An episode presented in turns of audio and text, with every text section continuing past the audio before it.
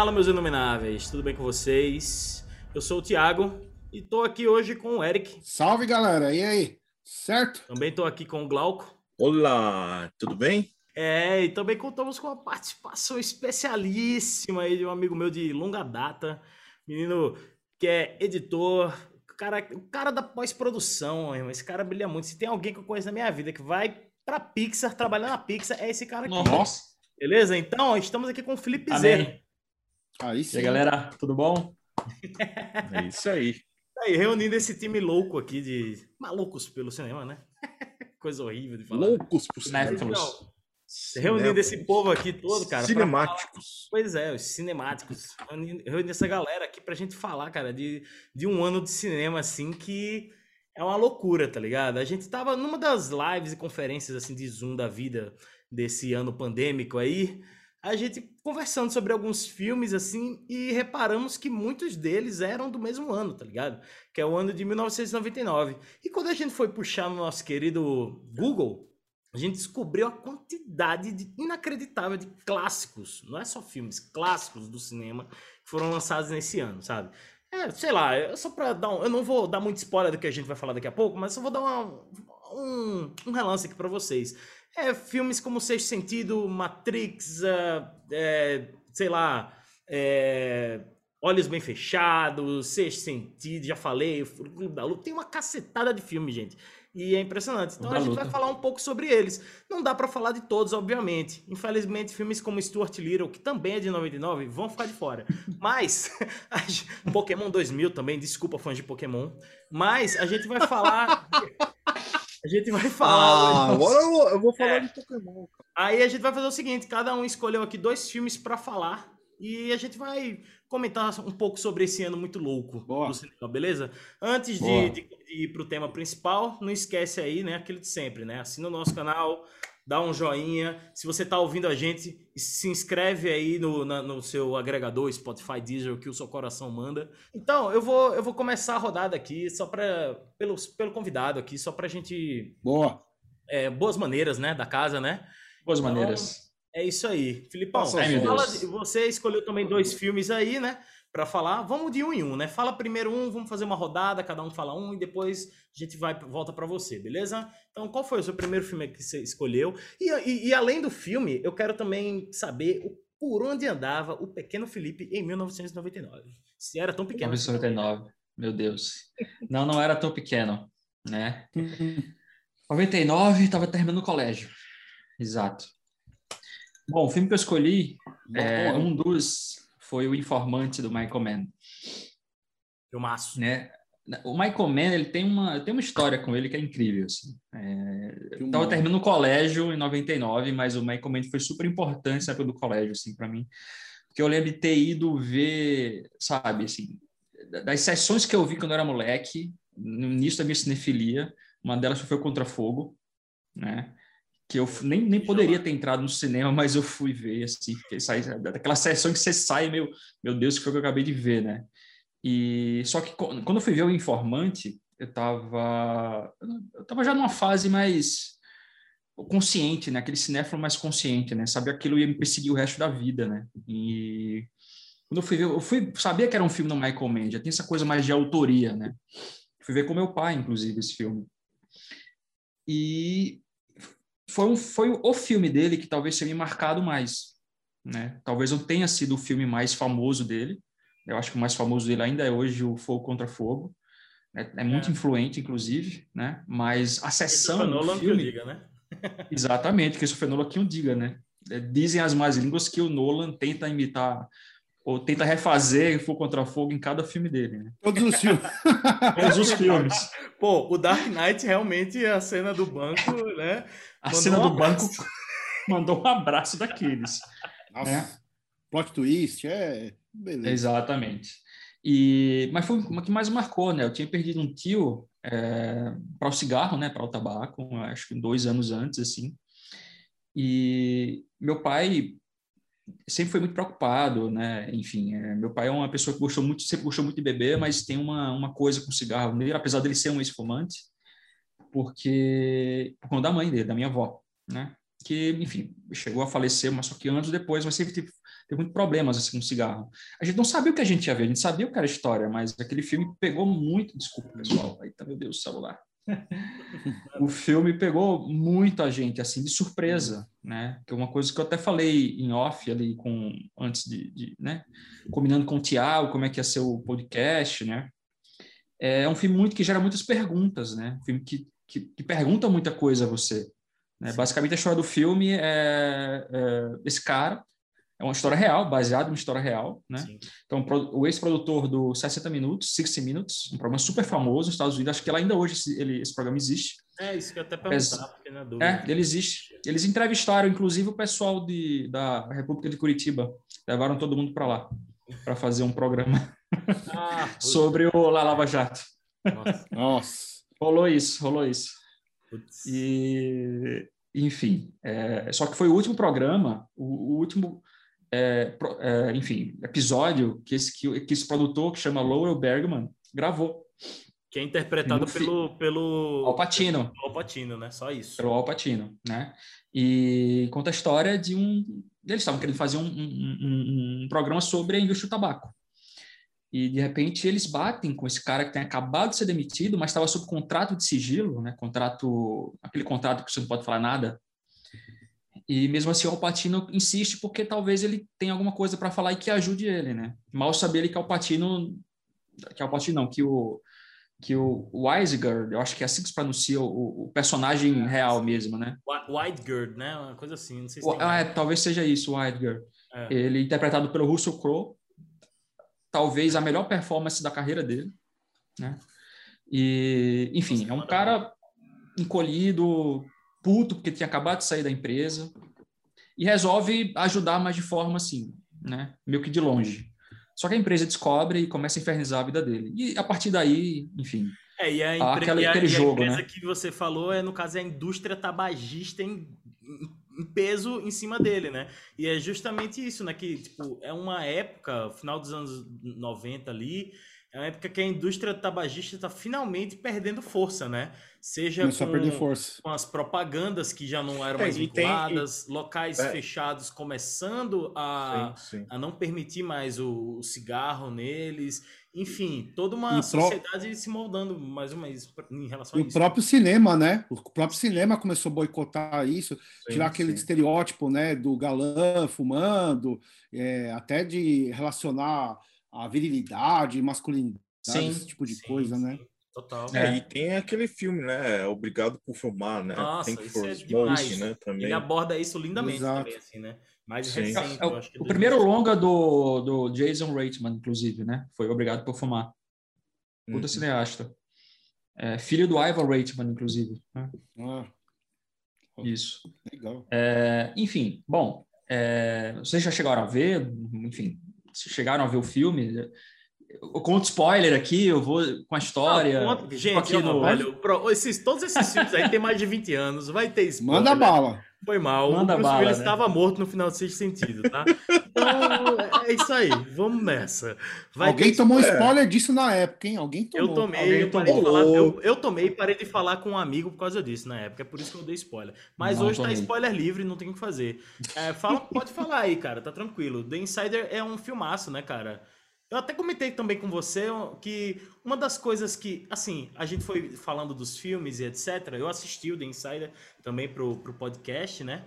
E assim, é, algumas coisas a gente vai notando em comum dentre os filmes dos anos 90, do, do- de 99 em específico, né? E que é o cara, é mais um cara saindo do trampo e a vida dele mudando após isso e as consequências disso. Esse filme também ele fala muito da paranoia, né? Ele, ele, ele aborda a paranoia de um jeito muito foda, assim, porque afinal são é, é uma indústria muito gigante contra um cara só, praticamente, né? E tem Hum. umas cenas memoráveis ali, né? O depoimento dele no julgamento ali, que, o, que os caras não ficam. Tipo, o advogado do- da indústria tabagista não deixa o cara falar, né? Não vai deixando o cara falar. É muito foda isso, assim. O, o cara tá- E, e segue-se aquela cena que acabou ficando uma cena memorável do filme, né? O advogado ele perde as estribeiras lá com, com o advogado da empresa tabagista, né? Porque eles estão em outro estado, né? O Exato. estado Rednecks, né? E o estado de Caipira, né? Kentucky. E o cara começa, é, o Kentucky, ele começa a dizer, não, você não pode falar nada porque é assim, assim, assado, e o cara... E não era um, e não era um, era um depoimento, não tinha um juiz presente, né? E o É, cara tava exato. ali, a escolha de falar ou não era dele. Então o cara chega e aponta o dedo na cara do advogado, diz, ele vai falar assim, e sabe, e é uma cena memorável, assim, sabe? É, é, eu- mostra a imposição, né? Como, como existiam pessoas que queriam impor justiça, né? Eu acho que aquela cena um pouco diz um pouco isso. É, mas a gente tem que lembrar também que a gente estava no final da década de 90 ainda sobre o poderio, sabe, é, massivo que poucas pessoas tinham sobre a, a informação como manipular a informação. Né? A internet existia, mas era ainda muito é, Arcaica, né? imatura, né? Arcaica para esse tipo de coisa, né? para notícia, enfim. Existia É É sites, existia site bolha, de notícia. 99. 99 é o início da primeira bolha da internet, eu acho, né? A segunda, início da segunda. A segunda. A primeira foi no começo da década de 90, né? É, Ah, sim. E, e você imagina, você não tinha para onde ir. Uma pessoa que decidisse, né? é, pode falar palavrão aqui ou não? Como é que é? Rated R. Ela, pode falar. decidisse te fuder, cara, numa campanha de difamação, você praticamente não tinha meios de se defender, sabe? Então você tinha aquela toda aquela paranoia realmente. O, o filme Uhum. imprime essa paranoia que era real, né? As mídias alguns alternativas não eram tão fortes como hoje, né? Não eram tão fortes. Então, para se você se defender, você tem que ter acesso também, um acesso parecido, né? Coisa que o só o produtor lá talvez pudesse dar a ele, né? Então rolava aquela, aquele jogo de amizade, mas também desconfiança entre os dois. O produtor queria ele no programa, fazer um programa de 60 minutos sobre o que ele tinha a dizer sobre a indústria, que basicamente era, é como até uma brincadeira, né? Que, o, que um dos personagens fala no filme. Bom, seja lá o que ele tem para dizer, não é que o cigarro faz mal para a saúde, porque isso a gente já sabe. Não, não era. O que ele, o que É o ele tinha para dizer, Da dose, da dose, né? a dose. Toma O cigarro é, era e é delib- deliberadamente uma droga induzida para que você possa querer mais e mais e mais. Eles, fa- eles falam de um potencializador que eles inventaram na indústria, que eles colocavam no cigarro, Isso. que isso potencializava absurdamente o poder da nicotina. Né? Basicamente, é como ele fala no filme, é uma indústria para que você é, escolha a nicotina. Basicamente é isso, né? Então, isso que ele tinha, e isso era planejado, isso era deliberado, na verdade, né? É, e esse caso, o caso real, liderou uma ação de 212 bilhões de dólares contra os sete anões, né? Que serão as sete maiores indústrias É de como tabaco eles- da época, né? Como eles chamam os sete anões, né? Mas assim, como eu tinha comentado com o Tiago, é um filme que te lança muita pergunta, né? Não é aquela cinebiografia, não é aquele é, aquela, aquela prosa factual simples. Tem um lance é, de articulação ali muito grande com os personagens, né? A gente falou da fotografia Sim. é, do, do Spinotti, né? Que é um, que é um, um cinematógrafo, que é um fotógrafo é, ítalo-americano, que sempre trabalhou com o Michael Mann, inclusive fotografou o Fogo contra Cara, Fogo. pois é, a fotografia. E é, é verdade, a fotografia dos dois tem muita ca- característica. Ele, ele, É. ele é muito bom de, de, assim, os planos mais fechados. Ele gosta de pegar muito aquela coisa só o rosto, quase só o olho, aquelas lentes Só essa tele, né? parte aqui do, do rosto da Isso. pessoa, sabe? E aquela ele, lente tele. ele tá preso, ele não, tudo, ele não né? tem para onde ir, sabe? Então ele imprime isso, essa, essa coisa mais tensa, assim. E, e, enfim, até comentei uma frase com o Thiago. Ele dirigiu é, um filme, um, um drama como se fosse um filme de ação, assim, o filme não para, né? Então, É. Ele é muito tenso, né? E é um filme, é um filme jornalístico, assim, né? Nesse, né? é muito se a interessante. gente for simplificar, assim, E sobre pessoas no telefone o tempo inteiro, porque não tinha SMS nessa época. é isso, é um, exatamente. é um filmaço, né? Filmaço mesmo, cara. É, quem não viu, veja. Você, nada que a gente falou aqui vai atrapalhar a sua experiência, assim, porque é, ele tem uma das coisas também que é característica em outros filmes que a gente vai falar aqui também são as suas cores, né? Que tem um tom um pouco esverdeado em alguns momentos, quando tá em locais fechados. Isso eu noto em outros filmes que a gente vai comentar aqui também, que não sei se é uma característica inconsciente da época, porque muito das- dessas coisas que a gente encontrou em comum nesses filmes, elas vão ser coisas inconscientes sim, porque os produtores de Hollywood não se reuniram em 98 e falaram, vamos revolucionar o cinema em 99. É, foi realmente uma coisa que partiu de diversos lugares, né? Ah, na, na Europa também teve as suas revoluções com o cinema. Aqui no Brasil, a gente, a gente teve o Alto da Compadecida em 99, que é um filmaço, mais- tá ligado? Que, É mais uma vez a concepção hegeliana de espírito do tempo, né? Parece Sim. que se convergiu tudo, Zeitgeist, né? né? O Zeitgeist, mano, convergiu tudo, porque é, isso foi influência, sei lá, da recente internet. É, tem uma coisa até do filme que eu vou falar que eu acho que tem é, que bebeu muito disso, que nessa época começou a se instalar uma, uma nova forma, uma, uma outra. É, teve a ascensão dos videoclipes, né? A estética do Sim. videoclipe. Pode, pode emendar no seu alguns... filme aí também, viu, Eric? Não, alguns filmes se baseiam. Ah, bom, se, se então vou, só, já só, vou aproveitar e emendar. Só um comentário sobre essa parte técnica que eu acho que, que converge com o que você está falando, Eric. É, a gente tem que entender que é, os processos de pós-produção passaram a, a, ser digitais 100%. Exato. É, até 2005, de 95 a 2005, a gente tinha como a gente chama de sanduíche. Né? Você tinha um é, é, filmado em película, impresso em película, mas o meio do filme era todo digital. É o primeiro filme a ser, ganhar um Oscar é, por melhor montagem foi é, em, em, montagem digital foi o Paciente Inglês e o Walter Murch montou todo ele no Final Cut. É, Seven foi remontado porque a primeira montagem dele o, o Fincher não curtiu, ele tinha pouco tempo, também foi usado o Final Cut. E daí veio também, uh, junto com essas hum. ferramentas, ferramentas de colorização. Né? Você tinha o, o Da Vinci, que não pertencia à Blackmagic, se eu acredito. Isso foi comprar. A Blackmagic comprou o Da Vinci já na década de 2000, uhum. é, só que ele já existia e ele, ele era um, um, programa usado muito na fase do filme, para você dar uma textura ao filme, mas ele passou a ser usado também em processos é, é, sabe, digitais aí. Tipo, você tinha um software, você tinha uma pessoa que coloria o filme, isso já no final da década de 90. Então, essas possibilidades estavam muito à mão ali para eles. Sim. Né? Tinha isso, Pô, né? Você me lembrou que... até, você me lembrou o início dos anos 80 com, na, na, questão da música, com, do, com os instrumentos eletrônicos surgindo naquela hora, na, na evolução, evolução dos instrumentos eletrônicos, que fez com que a galera usasse em excesso criando uma estética da década, né? Exato. É, porque tinha, porque tinha muito aquele acesso da praticidade, né? De você montar um home studio.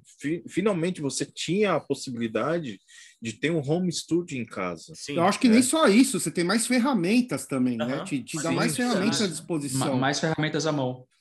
É, e é, uma porque... coisa que acontecia na época do videoclipe, que eles pegavam os cineastas para fazer clipe, Sim. nessa década, por isso que você falou da estética do, do videoclipe no cinema, porque o, cine, o, o, o cara que cresceu, ganhou a vida desde o começo fazendo clipe, foi para o cinema. MCG, Mark Romanek, Total, né? enfim, esse, o Lawrence é que fez... Spike, é... Spike, Spike Jones. Spike Jones. Spike Jones. Spike Exatamente. Spike Jones. Inclusive, é engraçado ter falado do Spike Jones, que eu estava lendo uma crítica falando dos filmes de 99, que falar a análise era assim, era que pouco, que, é, que fala que 99, essa época, né, esse final da década de 90, bem para a década de 90, é uma época de ouro dos roteiristas, né? Surgiu muito roteirista bom que começou a desenvolver o trabalho e, enfim, aliado a essa linguagem mais digital do cinema, né? E a estética de videoclipe, a utilização da música, a incorporação da cultura pop. A gente vai aí, vai vir, vem lá do meados da década de 90, aí vem com, com Tarantino, vai puxando lá o Assassinos por Natureza que a gente estava comentando, e isso vai se desenvolvendo muito. Total. E, cara, e aí eu acho engraçado, porque assim, eu, uma crítica que eu li foi falando que falou assim: não, não que a gente critique o cinema de hoje, que, que as maiores é, bilheterias que. Tipo, acho que a, bilhet... a maior bilheteria de 99 foi do Sexto Sentido. A maior bilheteria desse ano foi do Sexto Sentido. E aí agora são filmes de herói, por exemplo. É, e até que a gente falava, né? a gente não está criticando isso, né? A pessoa estava falando, mas fala assim que é, um dos poucos que se mantiveram é, atua, é, tipo, talvez tentando revolucionar, teve uma quebra ali, uma mudança que não foi isso que o Thiago falou, foi pensado. Eu acho que foi uma conversão, uma convenção de coisas que estava é, influindo né, na, na mente da, da pessoa que estava criando, é, foi Spike Jones, né, que ainda continua tentando dar uma, né, uma, sei lá, talvez sair do, do lugar comum. É, é, da galera do cinema autoral, né, assim. Um exato, mais, exato. Uma, uma personalidade é uma... diferente. E também, e também não só isso, né, como também algumas teses de teorias da, da comunicação, né, é, mesmo algumas teorias escritas, tipo, nos anos 80, né, o, o exemplo mesmo do Jean Baudrillard, né, que ele escreveu lá os simulacros, tudo, Sim. né, e é, um, e é um livro que só teve sentido durante os anos 90, né. Mas então, é que então, tá, né? Fez e, sentido, e né? Tem, e tem essa, o sentido, né, daquela coisa do, da internet, tudo influenciou muito as ideias nesse período, né? É, que vem da pós-modernidade, né? Ali vem toda a pós-modernidade e vai é... começando a fazer sentido nos anos 90, né? E muitas é, coisas. Segundo causa... Baum, não, exi não existe certo sim, essa pós-modernidade. Mas, não, mas para a concepção de alguma. De algum, sim, sim, sim. O que eles estavam tratando lá só fez sentido algumas coisas nos anos 90. Entendeu? Sim, é Talvez é seja ali a formação, né? Mas aí é. tem a ver com o filme que eu vou falar. O Thiago já falou para eu adiantar, queimar largada. Adianta aí. Manda brasa. Manda lá. Que é um filme, para mim, assim, não vou falar, ah, é o meu predileto, não é esse sentido.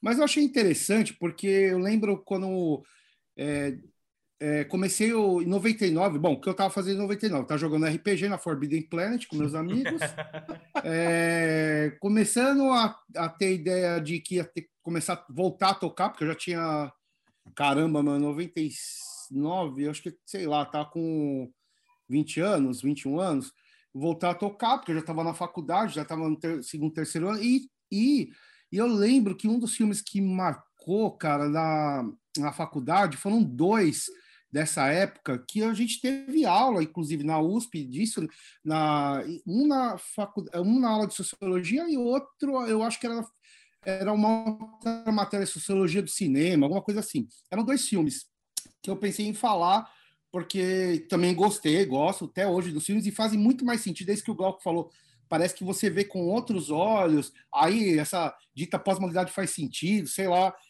Que um deles é o Corra Lula Corra, que é um filme alemão, né? Que é, eu lembro que a, uma das coisas que a gente tinha pensado, que agora, porque na época eu falava, ah, sei lá, é um filme aí que agradou uma galera que estava curtindo o movimento, as raves, os cybermanos, a galera, essa, a música eletrônica estava em alta, né? E a trilha é... também. Os clubbers. Na via, né? Clubbers. E meu, meus Sim. amigos da faculdade piraram, piraram que, que, que, que gostavam, que é do. Eu acho que é Tom Tykwer, que é o diretor, que é o diretor alemão.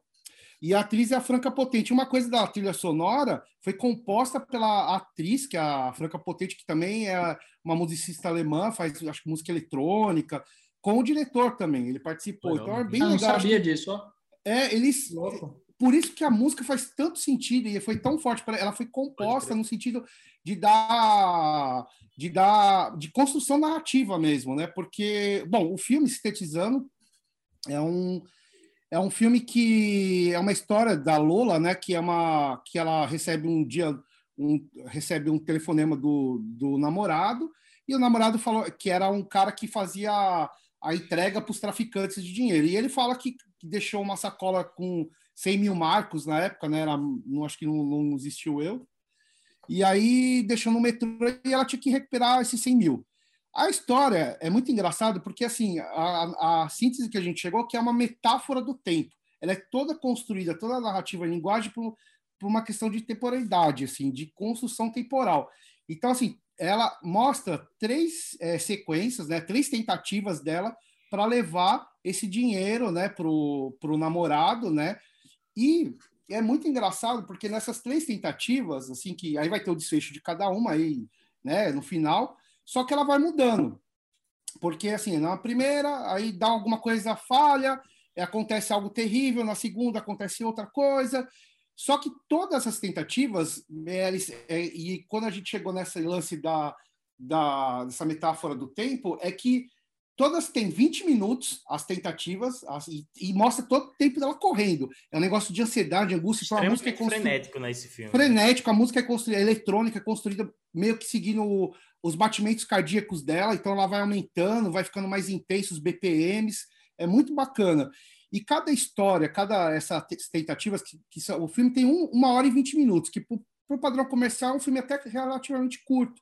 Uhum. E cada corrida dessa tem 20 minutos, né? Ela tem, ela exerce, faz esses 20 minutos e elas e vão, ela vai se alterando.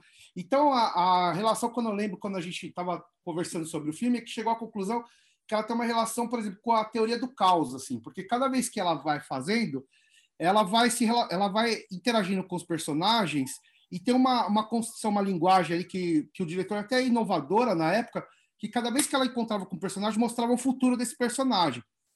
E nessas três tentativas ia mudando tudo. Então é o futuro do caos. É tudo, não, não é nada, vai ser sempre igual, sempre sempre unívoco, né? Uma coisa vai girando em torno de outras, assim, e vai construindo algo é, assim muito inter interessante, né?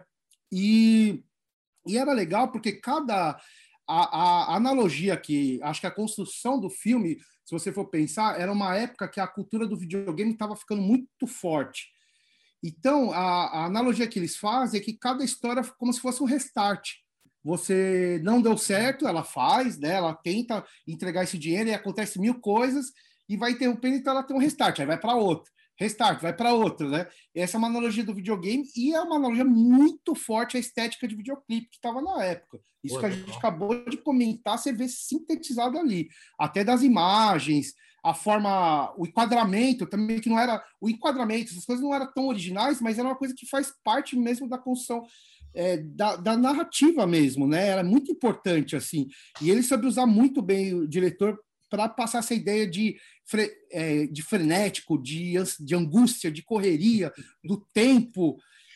E, e assim, e eu vi uma, uma, uma só sintetizando aqui uma, uma frase que eu acho que é muito legal, um, uma coisa que eu li sobre o filme, que que eu vou falar porque vai ficar melhor, porque ele descreve muito bem essa sensação que o filme passa na época, né? Uhum. Porque esse lance de ser de ter essa estética do cinema, do, dos videoclipes, era uma coisa que estava muito presente para mim em vários filmes. Eu acho, eu até uh, essa, essa, quando o Thiago teve essa ideia de fazer sobre 99, era uma coisa que me pegava, porque assim, eu gosto de muitos filmes dessa época, assim, é, até filmes mais assim simples, na questão do roteiro, ou até de, de, né, de construção mesmo, mas que são filmes muito importantes, que estavam eh, muito próximos, que, que, pô, é uma época que a MTV também estava em ascensão, no ápice da MTV, né? Sim, né? Nossa, e... total.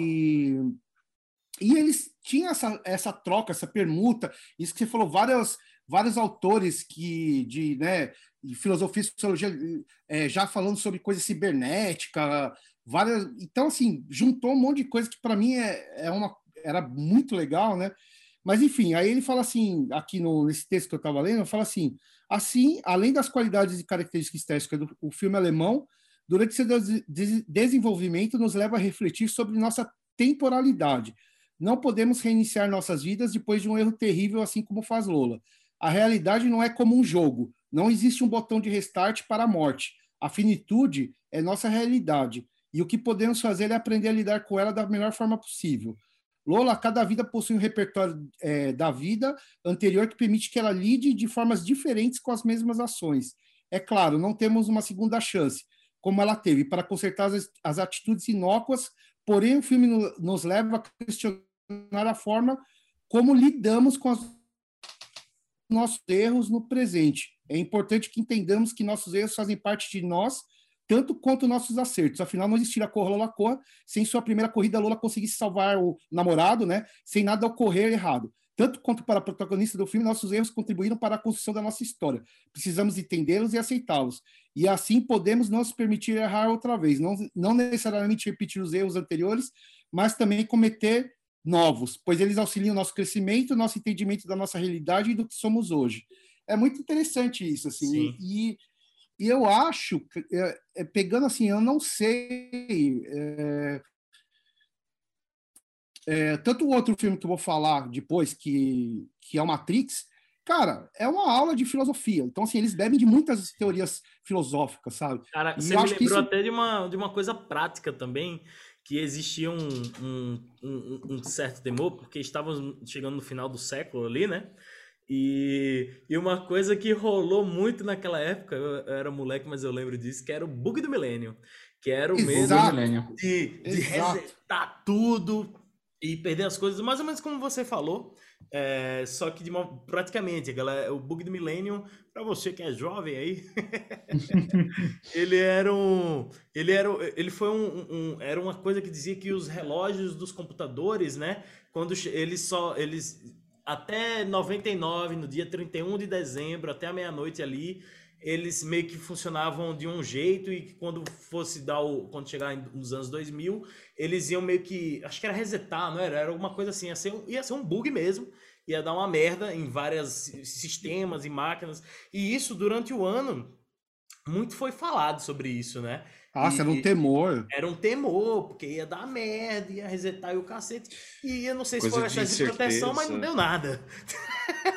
não deu Não. nada. Né? Mas. Eu, eu acho que descobriram isso antes e eu acho que alguém É. tomou alguma atitude. Eu Acho que foi É, eu acho também. provavelmente. O Matrix estava É. muito envolto a esse temor do quando surgiu o Matrix, é envolto desse bug do Ah, milênio. sim. Ou seja, era uma baita é, síndrome de ansiedade que no fim não aconteceu nada. Justamente uma, Sim. uma de O ansiedade. 2012 daquela galera, né? Também. O Mas 2012 eu acho- eu daquele. acho que a, acho que a, É. crise a crise de ansiedade também ela vem é, desse lance do fim do século, principalmente pelo, pelo simbolismo que os anos 2000 prometiam e, e, e, e É. bagagem. O nome 2000, ao- ao- 2001, a última eh, no espaço. Os anos 2000 sempre foram sinônimo de um futuro inalcançável, uma coisa muito longe, uma coisa, sabe? Isso. era muito diferente, eram os carros voadores, eram, sabe? A, a percepção que muitos tinham dessa, de- desse, desse, desse- dos anos 2000 era completamente diferente.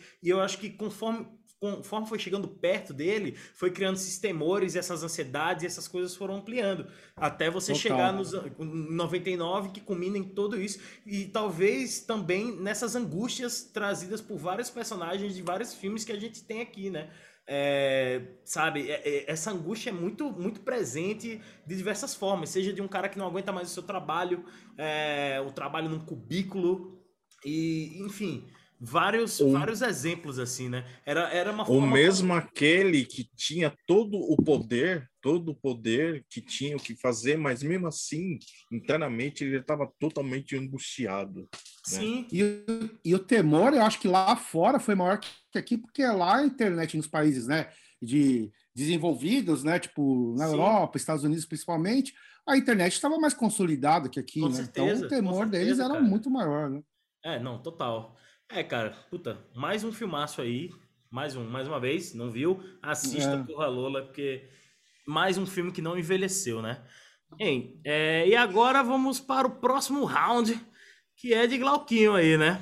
O que, que você Boa. transa, Glauquinho? Qual é o filme de 99 Eu transo, eu vou puxar até um easter egg aqui, cara. Puxe e já diga também onde é que você tava nessa época. Olha aí. Ei! Glauquinho, o maior colecionador de Joe Coltrane de Osasco inteira. E que Por que esse certeza. Você sabe por que desse disco?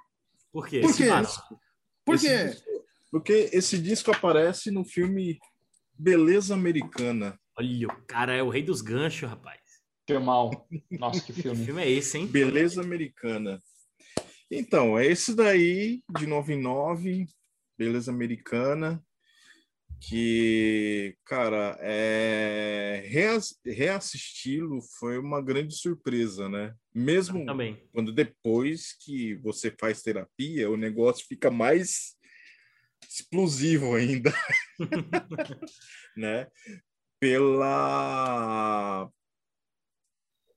pela naturalidade, né? E, e, e as condições psicológicas, né? Das duas famílias, né?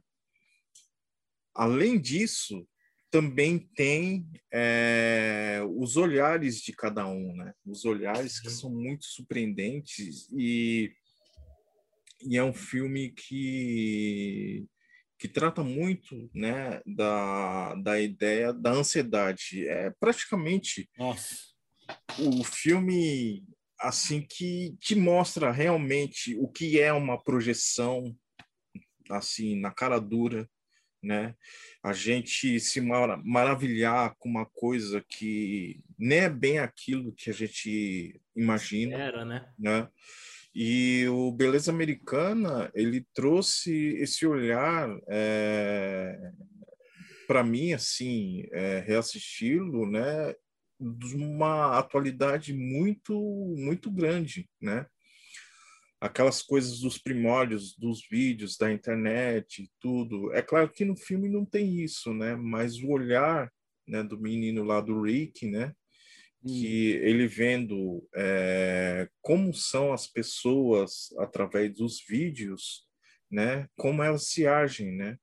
Isso deixa o filme ele- continua mantém um filme, mantém a atualidade do filme, né? Mantém uma atualidade Uhum. porque ele mostra é, a máscara das pessoas que está em volta dele, né? Porque é o único personagem ali, de, se vocês é, verem, é o único personagem que está bem resolvido com as coisas, Com com, as certeza. atitudes deles. É o mais né, são. com as atitudes. É o mais É. são, enquanto os outros imaginavam, ah, cara, você é louco, não sei o quê. Eu falei assim, não, né? Mesmo a menina virando a câmera pro cara, né? Eu falei assim, e como você se sente sendo visto, né? Eu Você se sente sinto- pelado? Não, eu me sinto, eu me sinto do jeito que eu sou mesmo, realmente, né? E o porquê isso, desse do olhar, né? Porque você vê mesmo muito dessas coisas da, da identidade é, visual que há hoje com essas redes sociais, tipo o Instagram, você conhece uma menina pelo Instagram, você imagina, fala assim, cara, que menina aí, quando você conhece pessoalmente, não é bem aquilo que você imaginava, né? Então é, é, é muito, muito incrível você rever um filme desse teor de época, né, de 99, ter essa delicadeza, às, às, às vezes muito zen para a parte do menino, do Rick, né? E, e o estereotipo das pessoas, né? As angústias, é, as frustrações que ela encarnam, né? As fachadas, as máscaras, né? Tudo, por aquilo- causa do, do sonho americano, né? É a família americana tudo por causa sendo do revelada do e desconstruída ali, né? assim isso do ponto de vista de uma de uma família de classe média americana né Sim. e tem um outro filme que que pega muito isso na questão do poder do status essas coisas que é o ego, o narcisismo extremo, que é o psicopata americano, né? Que casa Sim. muito bem com essas do que é a imagem em si, né? Qual é a imagem, qual é o poder da imagem que eu posso passar para ti, né? E e é, e é um, um- um dos filmes assim que me deixou muito surpreendido assim revê-lo, né? É impressionante, cara, mesmo. A, a- Não, a direção dele é. Eu é lembro muito do né? começo do O filme. começo Sim, do é. o filme. começo do filme é clássico, né, cara? E, e eu Né? lembro. É porque aquela câmera chegando naquela comunidade, aqueles bairros americanos, Sim, né? É. sim. casinha no seu sim. lugar, organizado. Né? É, Aí, Só- só- e esconde né? né, só dar uma consta- fazer uma sinopse aqui, né? Vamos contar aqui, né? O Beleza Americana ele conta a história do, do nosso protagonista, né? Que não é spoiler, né? Ele já fala que já já morreu, né?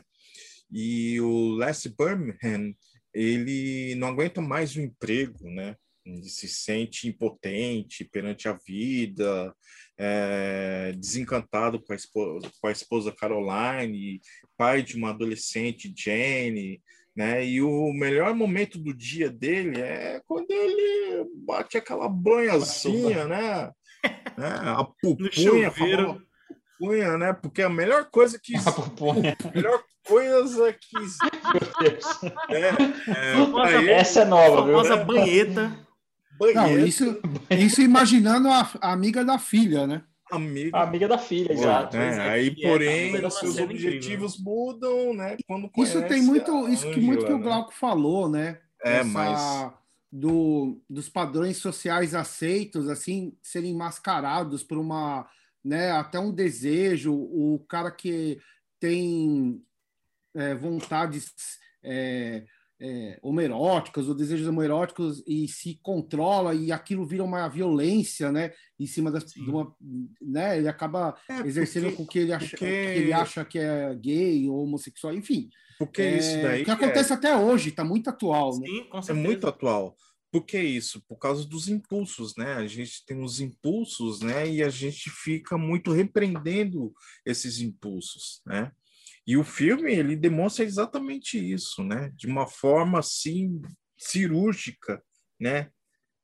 Como é a pessoa, como que a gente se age isso, né? Sim. E às vezes a gente tá tão Sim. focado no ego né, que deixa de lado, né? Você não consegue olhar o outro, né?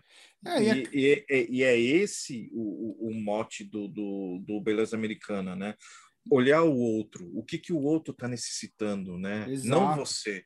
E né? essas você... personas, né? Que, as, que essas pessoas que, que é, são criadas para seguir esse estereótipo socialmente aceito da família Sim. nuclear, da família, né?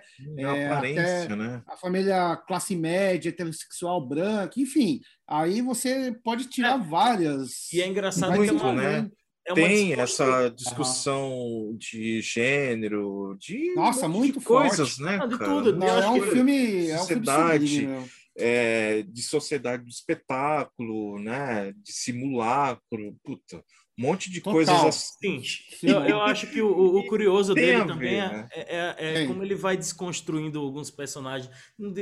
É desconstruindo, descascando-os mesmo, no sentido é. de, tipo, do, dos que você achava que eram os mal resolvidos, que eram os bem resolvidos, eles são os piores. Como a menina lá, que é a clássica cheerleader americana, Total. super popular, que vai ser modelo e, e que pinta uma imagem dela mesma para as pessoas e ao mesmo tempo que usa a amiga dela como escada para se, se vangloriar mais do, do que ela vem de ser. Só que no final você vê que a amiga dela que ela pisava tanto é muito mais resolvida do que ela. A pessoa que tem uma consciência muito uhum. maior, né? E essa Sim, menina é uma, é uma, fra... uma pessoa muito mais frágil, né? E, toda, e todas essas pessoas que tem essa que passam por esse processo vão se quebrando e em algum momento elas vão se encontrando também, né? O personagem Sim. do atual cancelado, Kevin Space. né? atual cancelado. Né? A, gente, é, a gente já falou dois filmes dele, né? Já Aqui. falamos os dois, né? É Seven. É, é verdade. O, o, o... É, eu, eu, Mas é interessante que, que, também. Eu tenho mais uns dois dele aqui, inclusive, é? mas é porque realmente o cara foi muito presente na 90. Ah, sim, cara, ele foi. Tanto não, é que ele. Suspeito. Ele não, ganhou o Oscar, né, cara? Ele ganhou o Oscar, né, cara? Ele ganhou o Oscar. absurdo, absurdo. É incrível. Absurdo, é incrível. Absurdo, Mas incrível. voltando como... para Beleza Americana, ele trabalha muito bem com essa ideia da imagem e também da simbologia, né, que ele usa com as flores, né? Nossa. É muito, é muito, cara, é muito bem sacado. Isso da simbologia das flores é, é, incrível. Acho que eu até, depois de ver o filme, eu, eu fui vendo alguns ensaios no, no YouTube sobre isso. Eu acho sim, que foi o, o, menino do, do Entre Planos lá que, que fez um paralelo muito interessante em relação às flores. Que como elas vão, como ela vai representando o, o sinônimo de perfeição, né? Do, do, do, coisa, e chega um dado momento que ela desaparece, né? Essa flor. Não, né? e a falsa perfeição, Exato. né? Sim, o que é real. É e a perfeição, que aquela perfeição que você acha que é aquela perfeição, a projeção da perfeição, que aqui é aquele buquê de rosas muito bem feito, delicado, Sim. que demonstra que aquilo lá é uma falsidade.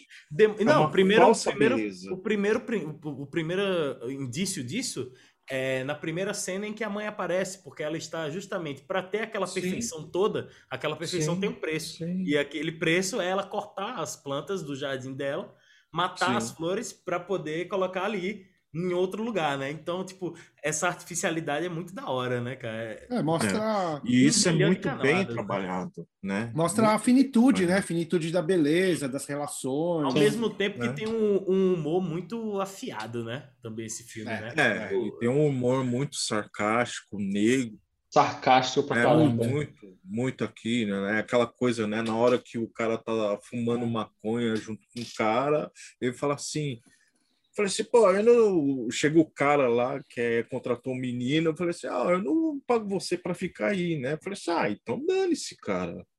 Né? Sabe? De tudo simples. Falei assim, você tá incomodado, cara? Ah, para mim não faz diferença. É o cara se surpreende com aquilo. Eu falei assim, cara, que incrível.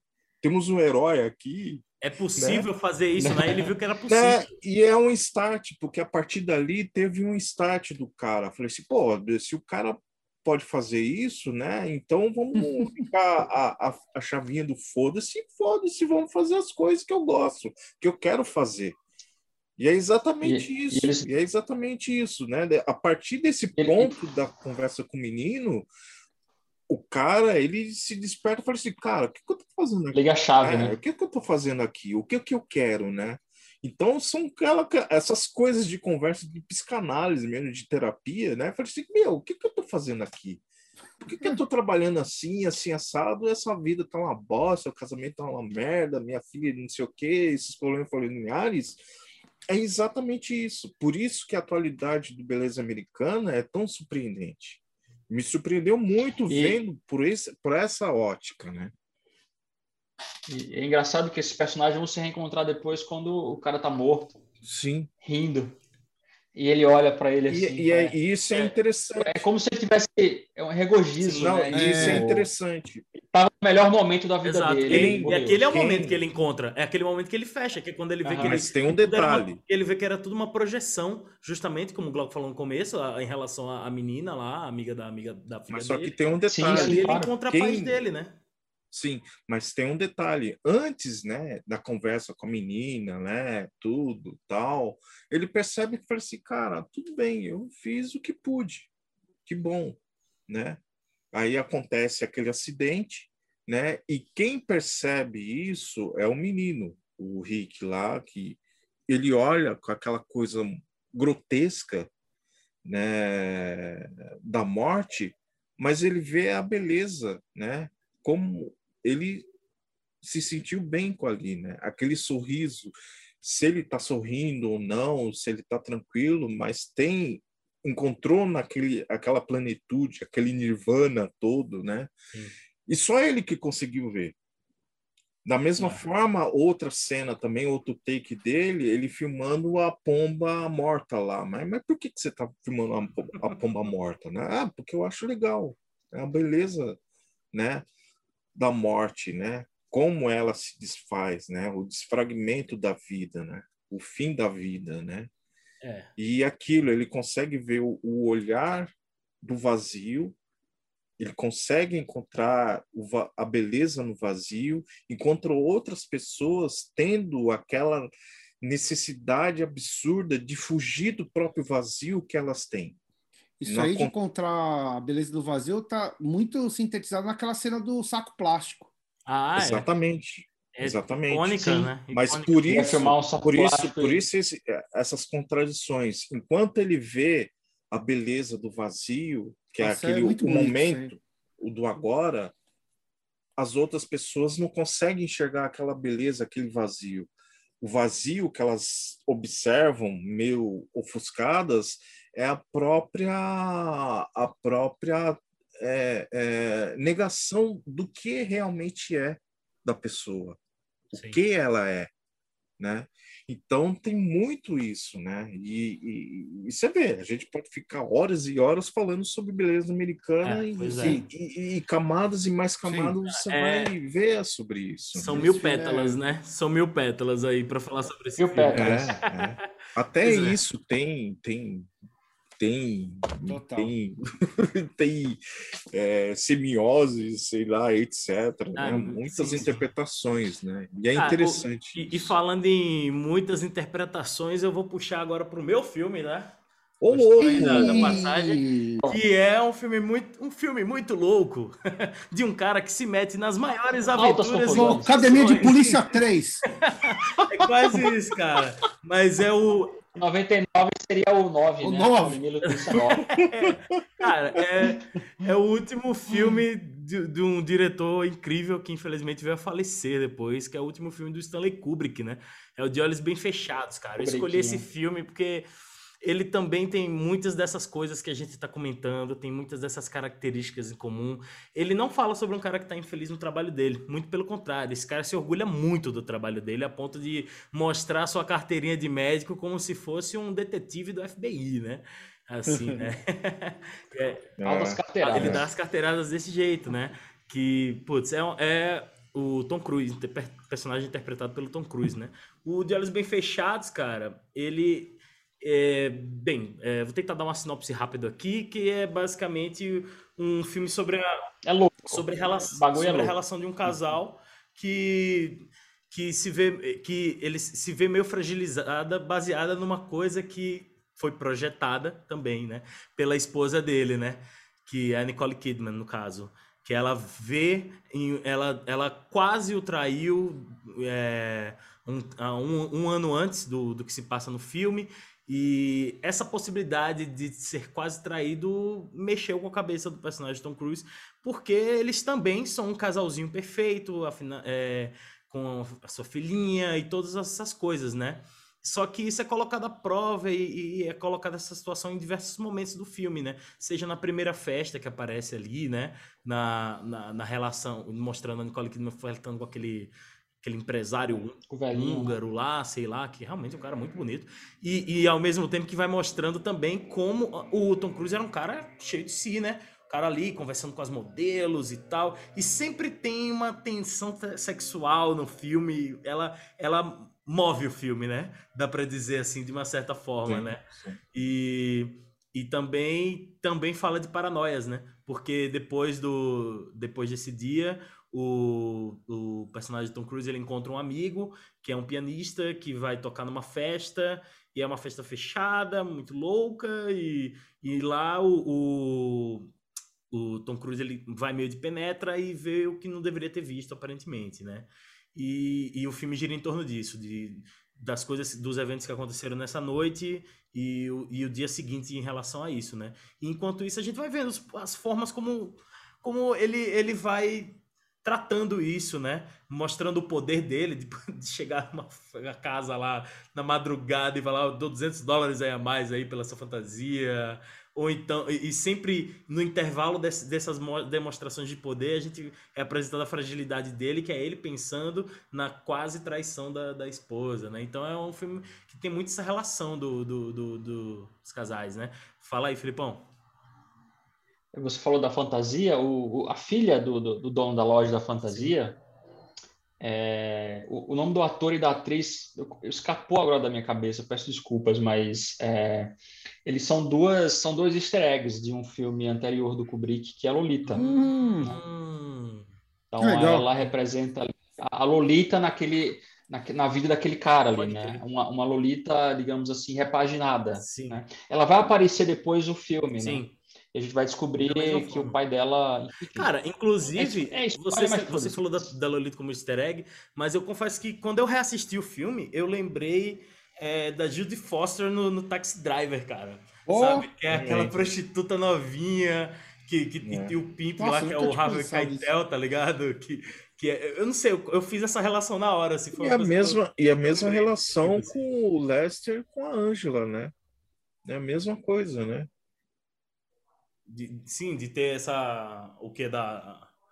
A, a, a dualidade dos casais. A, dualidade, né? Essa sim. coisa, essa atração, né? Na verdade, é atração mesmo. Sim. Cara, que, que é, uma coisa que me deixa tarado nesse filme, assim, é o, a, a, a, perfeição técnica dele, né? Assim, de como ele como o Kubrick gosta de trabalhar as luzes naturais, como ele se aproveitou que propositalmente, obviamente, do filme se passar no Natal e usar as luzes de Natal, cara, com para compor o cenário de 99% do filme, porque tem as árvores de Natal em todos os locais, as mesmas luzes, é, aquelas luzezinhas brancas atrás no vestido, no, no, no, naquele, naquela casona, em todos os locais. Isso vai, isso dá também uma ele, ele, a gente sabe, né, que o Kubrick curte essa coisa de trabalhar com, com, a, com a luz natural, né?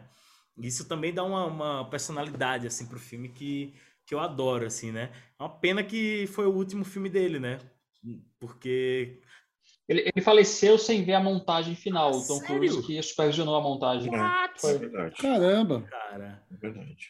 É, o Tom Cruise, que estava também como... Acho que os créditos do Tom Cruise também entram como produtor executivo, é, se não me engano. E quando o Kubrick veio a falecer, ele tinha um, uma montagem já bruta só que não estava pronto, né? Ele tinha várias anotações e que o montador estava seguindo. Claro, com a relação que o Tom Cruise teve com o Kubrick, não só o, o Tom Cruise, tá? Acho que tiveram outras pessoas que supervisionaram ali a montagem e, e que estavam sempre em contato com o Kubrick é, durante a produção. E, e, daí a montagem caminhou com eles. Ela tem o um ritmo do, do, dos filmes dele, a trilha sonora também, que é super incrível, assim, muito presente no filme. É. Né? Aquele piano ali que dá aquela tensão, né, velho? O tempo inteiro, né? O lance dele ser seguido, que vai criando também essa paranoia, assim, bem- na mesma vibe do, do, do, É. do- do informante, assim, né? Ele, tipo, ele tá sendo mesmo É seguido, exato. ele não tá sendo, aquele careca lá perseguindo ele, cara. É, é- é muito irado, assim, eu gosto muito É. como, como. Eu gosto como as coisas se resolvem também, porque é um filme de relacionamentos ali também, de certa forma. E como ele se resolve com, com, com o personagem da, da Nicole Kidman ali também, que dá um show, né? Também, assim, putz. Enfim, é, esse foi, foi a minha lembrança aí do, do- Que também, eu falei, é um filme que tem muitas camadas aqui, assim, né? É, a cena, aquela cena do, do meio que do ritual ali, cara, é hipnotizante aquela cena, né? E, e, puta, o trabalho de câmera desse filme é do cacete, assim, né? Ah, O Steadicam entrando na sala, super, ultra, mega devagar, assim, no tempo dele, quase como se fosse uma alma mesmo, andando ali, perambulando pelos loca- pelo local, né? E, o- e a forma voyeurística que o, que o Tom Cruise é, aborda nesse momento que ele, que ele, ele fura a festa Não, ali, né? que- o, o, o Kubrick ele gosta de, de ter essa, esse olhar voyeur mesmo, né? Sim. Ele tem muito essa coisa, né? Uhum. Nos filmes do Iluminado, no Laranja Mecânica, ele tem Sim. muito essa ideia, né? O estilo Laranja- dele, a estética dele é, é sempre é voltada a isso, né? É, essa coisa do, do, do, do Steadicam se confunde com a, com a filmografia do, do Kubrick, né? Porque Sim, sim. O, desen- o- esqueci o nome do cara que desenvolveu a, a técnica do Steadicam e, e o Steadicam, né? Esse cara lendário aí de Hollywood, que eu não vou lembrar o nome agora, mas eu acho que uma das primeiras vezes que foi usado foi no Iluminado, se não me engano. E Foi rock. foi no Rock? Ele foi desenvolvido para o rock. rock. Ó, Não, na verdade a tecnologia estava sendo desenvolvida, né? Já na época já existiam alguns exemplos, né, em relação a isso, né? Mas eh, ela se estabeleceu no rock, o rock Mas realmente pinta se e borda com isso, né? É, exato. Ele não só se estabeleceu como o que, o, é, o que eles inventaram para que para que para fazer algumas cenas acabou virando padrão, padrão, né? hum, Enfim. É, enfim, eu, eu também eu, eu, eu achava que isso era uma coisa até mais antiga que o rock, e, ele tá- e realmente é, assim, tem alguns, algumas Tem, experiências tem, antes, tem, uns, tem, uns, tem umas mas imagens. o, o Steadicam de você segurar, que uma pessoa só segura, isso foi rock, assim, o cara inventou Então, o filme. mas tem umas. É que tem É. umas fotos, eu falo que tipo, se consolidou, se consolidou um rock, porque tem umas fotos, de, tem um, acho que eu vi um vídeo sobre o, o, o inventor do Steadicam, que ainda tá vivo, inclusive, é, dos protótipos, tá ligado? Os protótipos tem até de cadeira de sim. roda, assim, tem uns. que- sabe, tem uns. Tem mil tipos ali, né? Inclusive, eu acho que é no cadeira de roda, no Iluminado, que, que é numa cadeira de rodas que eles fazem aquela cena da- da- da, do moleque, não é? Se eu não me engano, eu vi alguma coisa sobre isso aí. Enfim, posso estar cagando regra aqui. É, meus queridos, mais uma tijolada aí que vale a pena vocês assistirem, né? De Olhos Bem Fechados é, é um clássico obrigatório aí, né? Como você pode ver, vocês podem ver, só tem tijolada nesse ano, né? Puta que pariu, quando você vai parar pra pensar, né? Como eu falei mais uma vez, né? O palavrão é inevitável quando você vê a quantidade de, de- de filmes que saiu esse ano, né? Fazendo mais É. uma menção honrosa aqui antes de abrir a, a, a- nova rodada, eu queria falar de alguns que a gente não vai mencionar, mas que é muito surpreendente. Tá nesse É. ano, tá ligado? Tiagão, antes de você falar isso, e isso porque a gente tá, se, tá conceitando o cinema americano, né? Tudo bem que eu falei um filme alemão e tal, mas Sim. é, é, tem Toshiro Mifune aí, esse filme. Audition, tudo sobre minha mãe. Sim, Exato, Almodóvar tudo lá sobre a quebrando mãe, tudo lá. Tem bastante Pois é. coisa aí, mas manda aí, Ah. manda. Ah, eu, só, eu vou- eu só vou citar alguns pra vocês ficarem, putz, por que vocês não falaram desse? Gente, é muito filme pra falar. Eu- Pô, se a gente for falar um Ah, programa é. sobre Bruxa de Blair, que é um dos filmes que mudou o rolê, e eu fui dos caras que assistiu achando que era verdade, aí lascou. Tem Virgens Suicidas, tem. Meu Primeiro Deus, filme da Sofia Coppola. Primeiro filme da Sofia É. Coppola. Tem um filme que eu adoro, que se chama 10 Coisas Que Eu Odeio em Você, que é nesse filme, que é um filme do Heath Ledger, que é uma comédia romântica muito bonitinha. Tem Star Wars, cara, que depois de não sei quantos anos voltou Star Nossa. Wars, tá ligado? E foi massacrado quando saiu. Massacrado. Eu fui, do, eu assisti moleque esse filme, porque eu era moleque na época, obviamente, e eu adorei o filme, né? Mas depois a gente fica mais velho, eu passei a odiar. Só que aí, graças ao Mandalorian, eu passei a amar esse Então. filme novo. Então a vida é um ciclo muito doido, né? Ah. Vocês podem ver, né? É, o, Jar Jar Binks é, realmente estragou o filme pra mim, Esse mas... cara não tem conserto. Esse daí eu não consigo nem defender. Agora, Cara, se você tirar o Jar Jar você Binks-. Abrindo parênteses, Jar Jar Binks acho que não deveria ter existido esse personagem. Até em Clone Wars ele é chato, cara. Não, ele, ele é insuportável, é insuportável. E tem, Mas tem, tem nosso amigo Qui Gondin aí. Então... Pai Gondim, tem, tem muita coisa. Cara, e só pra, só pra também não deixar batido, eu queria falar que também é o, o- a gente falou mais cedo do ano Sexto Sentido, né, cara? Que puta Nossa. filme aí revolucionário, né? Sentido. Aí vocês, porra, mas o que, que a gente vai. O que, que vocês vão falar? Vocês já falaram de um monte de tijolada aí. Falar até a espera de um É, milagre de cara. 99 e vocês não falaram ainda. Caramba. Ai, meu amigo, Também, é- cara, é tanto também. filme que você vai ficar louco. Mas aí a gente vai passar a bola mais uma vez para Filipão, que vai falar de um outro filme que você não esperava que é desse ano também, Biridi, tá bom? Então vamos lá. Abre a verdade, na verdade, eu acho que ninguém esperava que fosse desse ano e que poucas pessoas ainda, de repente, que passou tão despercebido, né? Apesar, de- apesar de ser um filme, pelo menos na época, é, é, de um diretor que era tava, tava, tava ali no- no- já entrando no mainstream, que é o David Lynch, né? É, que é o História Real, né? Que é um filme que passou um pouco despercebido. Eu cheguei a ver esse filme no cinema em Maceió, na sessão de arte. Mas só para você ter ideia, é, quando eu fiz o meu primeiro curso de cinema em São Paulo, eu tive um professor que falou, que deu uma aula sobre David Lynch e ele não falou desse filme. Caraca. Minha vontade foi se levantar e ir Caramba. embora. E eu, eu perguntei para né? ele. E passou direto História Real, porque o nome do filme chama História Real. E ele, ah, História Real? Ah, eu acho que ele foi um diretor contratado nesse filme. E sabe, passou. Passou. Eu, eu, eu tenho essa visão que esse filme passou despercebido, Sim. né? E, bom, Talvez ofuscado, né, Felipe? Talvez, né? talvez é- ofuscado, né? Tem, O- ofuscado. tem toda a razão. o- Tanto é que nessas listas que falam dos filmes de 99 não tá escrito o História Real. É, The Straight Story, né? Mas, mas eu assisti. É verdade. Na época Eu também assisti no Glauco chegou a ver, né? Glauco Eu deve também ser um cara super cinema. cult. chegou a ver também, Eric? Glauco é muito Vi, fui no cinema ver. é Nossa, porque cara. eu tava numa época assim, ah, eu quero ver os filmes iranianos. Tô me sentindo muito abraçado aqui, viu? É, Não, mas eu. Mas, o, mas- o- Sabia que vocês iam se dar era bem, muito, é, né? O Lynch era Mas eu muito, adorei. muito cultuado, né? Assim, pra gente. A gente sempre gostava de ver sim. Mulholland Drive, Ah, é, Estrada Perdida, né? Que também s- entra nesse ápice também de simulacro perfeitamente, né? Aham. né? E, é, e, eu vou, e, e antes de falar de História Real, começar a falar um pouco sobre ele, eu vou falar de História Perdida, porque foi o filme que eu também vi no cinema, numa sessão lotada em Maceió, e isso é uma coisa que a gente que legal. eu acho que nem em Maceió, acho que nem numa cidade como. Talvez uma cidade como São Paulo. Ah, um sim. filme de um cara como David Lynch lotar uma sala de cinema, que foi a Estrada Perdida. E todo mundo, no final das contas, no final do filme, no final da sessão de Estrada Perdida, um olhando para a cara do outro, com aquela. Que porra foi que eu vi? David Lynch. Que isso? Mas isso é a Que sensação que que, é o isso, menino velho? Lynch sempre causa, né, cara? David Lynch. Que que, que é isso? E, E é engraçado, né? Vocês verem eles falando do Lynch, né? O Lynch meio que inaugurou essa ideia, né? De, de realidade, de simulacro, Ah, sim. né? Que depois influenciou esses filmes de 99, né? Total, porque na verdade, quando você fala de simulacro, isso tem muito é, a ver com que o o David Lynch sempre se baseava em algo muito concreto. E era do concreto que ele partia para o abstrato. Então ele Sim. conquistava você pelo concreto, você via uma Sim. história, depois e ele te levava para o abstrato de uma forma que era muito dele, assim, muito identitária dele, assim, sabe? E foi com Estrada Perdida que esse filme é muito especial, porque foi com ele que a minha cabeça se abriu para um novo cinema. Assim, antes dele eu era um cinéfilo que via um tipo de filme, e depois de Estrada Perdida eu passei, nossa, existe um mundo aí, né?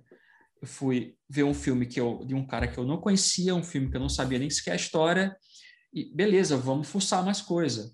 E, E, aí, e aí, só uma pergunta, cara. Só Ah. falta Estádio Perdido também ser de 99. Não, Não, é não, é de 97. 97.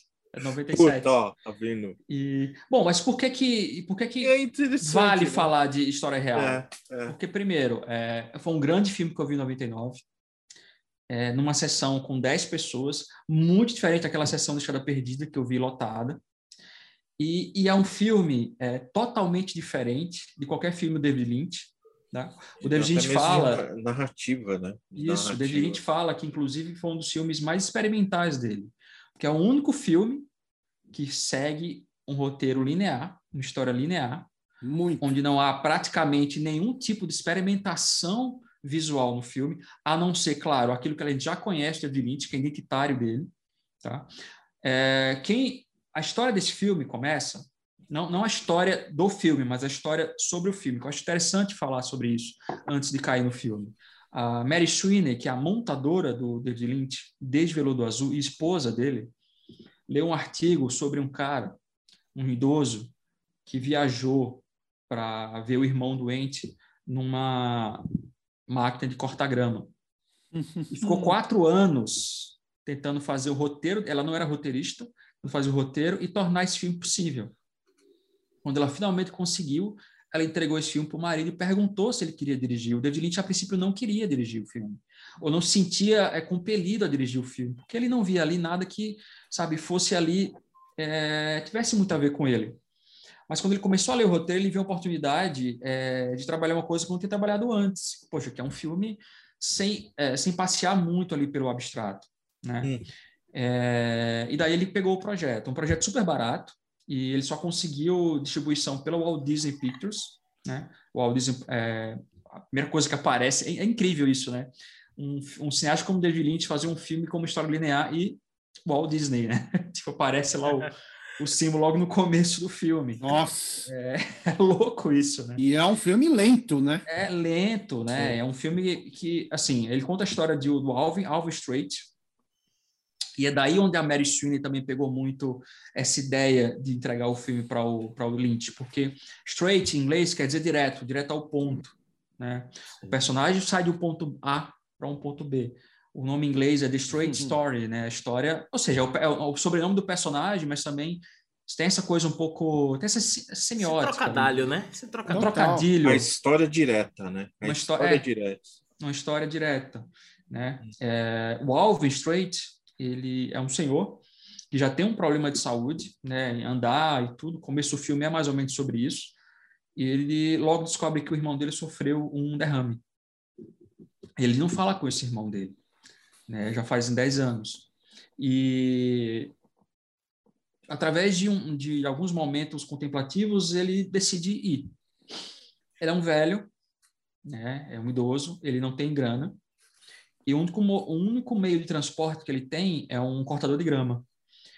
Não só isso, ele teria outros meios de, de, de chegar, chegar lá onde o irmão dele mora, mas ele sente que ele tem que fazer essa viagem sozinho, né? E ele parte para a viagem. Sinceramente, eu não tenho nem como falar o resto do filme, para quem não conhece, porque é, literalmente ele sai do ponto A para o ponto B.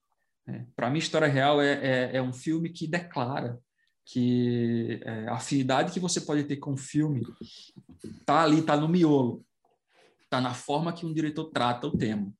Porque você, em toda cena, se você conhece o David Lynch, você sabe que é um filme do David Lynch. Até pela trilha sonora, que é do Ângelo Badalamenti, que é o cara que faz a trilha, acho que desde o Veludo Azul, uhum, todos os filmes do David Lynch até, até o Ângelo sai do lugar comum dele constrói algo que é lindo, uma das trilhas sonoras mais bonitas que eu já ouvi na minha vida, sabe? Todo no violão e no, e no acho que é um cello que ele usa. É. é nossa, é, é, é, de você, sabe? Você não chora, não é um filme de chorar, não é uma masturbação mental.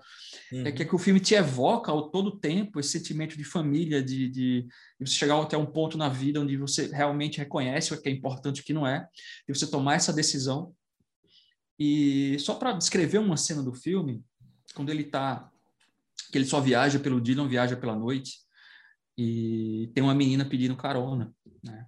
E ele viaja com um cortador de grama e um trailer atrás. Essa menina, ele dá um tchau e a próxima cena é ele já acampado à noite, fazendo lá um... E ele come muito mal, né? Ele estava comendo lá um, uma salsicha esquisita. E essa menina chega, ela não conseguiu carona. E eles começam a conversar e tudo, ela conversa com ele, diz que, na verdade, ele descobre que ela fugiu de casa, né? E conversando, ele, ele, ele dá uma letra para a menina, né? Ó, eu vou dizer uma coisa para você. Eu, tinha, eu tive quatro filhos é, e um dia eu cheguei para eles, eles estavam brincando ali no jardim e eu pedi para cada um pegar um, um graveto. E perguntei para eles, é, se eu pedir para vocês quebrarem um graveto, vocês conseguem? Aí os quatro filhos dele responderam para ele: sim, claro, graveto, consigo. Beleza. Agora, pega em cada um, junta um bocado de graveto. Aí cada um pegou ali tudo. Tá. Se, eu, se eu disser para vocês que é fácil você quebrar esse graveto, esse, esse conjunto, vocês iam falar o quê? Vocês não vão conseguir, porque um conjunto de gravetos é tipo, você exige mais força, né? É, o conjunto ali está mais, né? É, tá mais forte. E aí ele pega e fala, pronto, isso aí é família, sabe, para a menina assim. Ah. E de um, cara, e é, e é tipo o, o senhor Sim, que faz, cara, o papel, que é o Jason Fortman, que era um, ele era um, um, um como é que se diz, stunt, né, um dublê, que só chegou a ser ator depois de 55 anos. Nossa. Né? Exato, e passou um bom tempo sem atuar, e o David Lee chamou ele para atuar no filme. E foi, um, foi um filme que é, não foi indicado ao Oscar em nenhuma categoria principal, a não ser essa de melhor ator, né? E uhum. até então, até o Anthony Hopkins ser indicado agora e ganhar melhor ator, ele era o ator mais velho a ser indicado ao Oscar, né? E, hum. sabe, é, é, é de uma realidade, né? Dele trazer um, um sentimento de, de, sabe? Sabe, isso é sentimento real, né? É uma história real, aquela que te traz sentimentos reais, né? É, por mais que ali haja uma pesquisa e, e, que também há também momentos em que eu vi uma licença poética, muito mas é, poética e, mesmo. É exato. Poética. E é o título em português tem muito a calhar nisso, sabe? Vem muito a sim, calhar sim, nisso. Sim, sim. É. é. interessante, né, a, a, atitude do Lynch fazer isso, né? Porque como ele está tão habituado com aquelas coisas mais surreal, do mais surreal. né, do abstrato, né? É, é a mesma sensação quando um ator comediante, né, ele vai fazer um drama, né?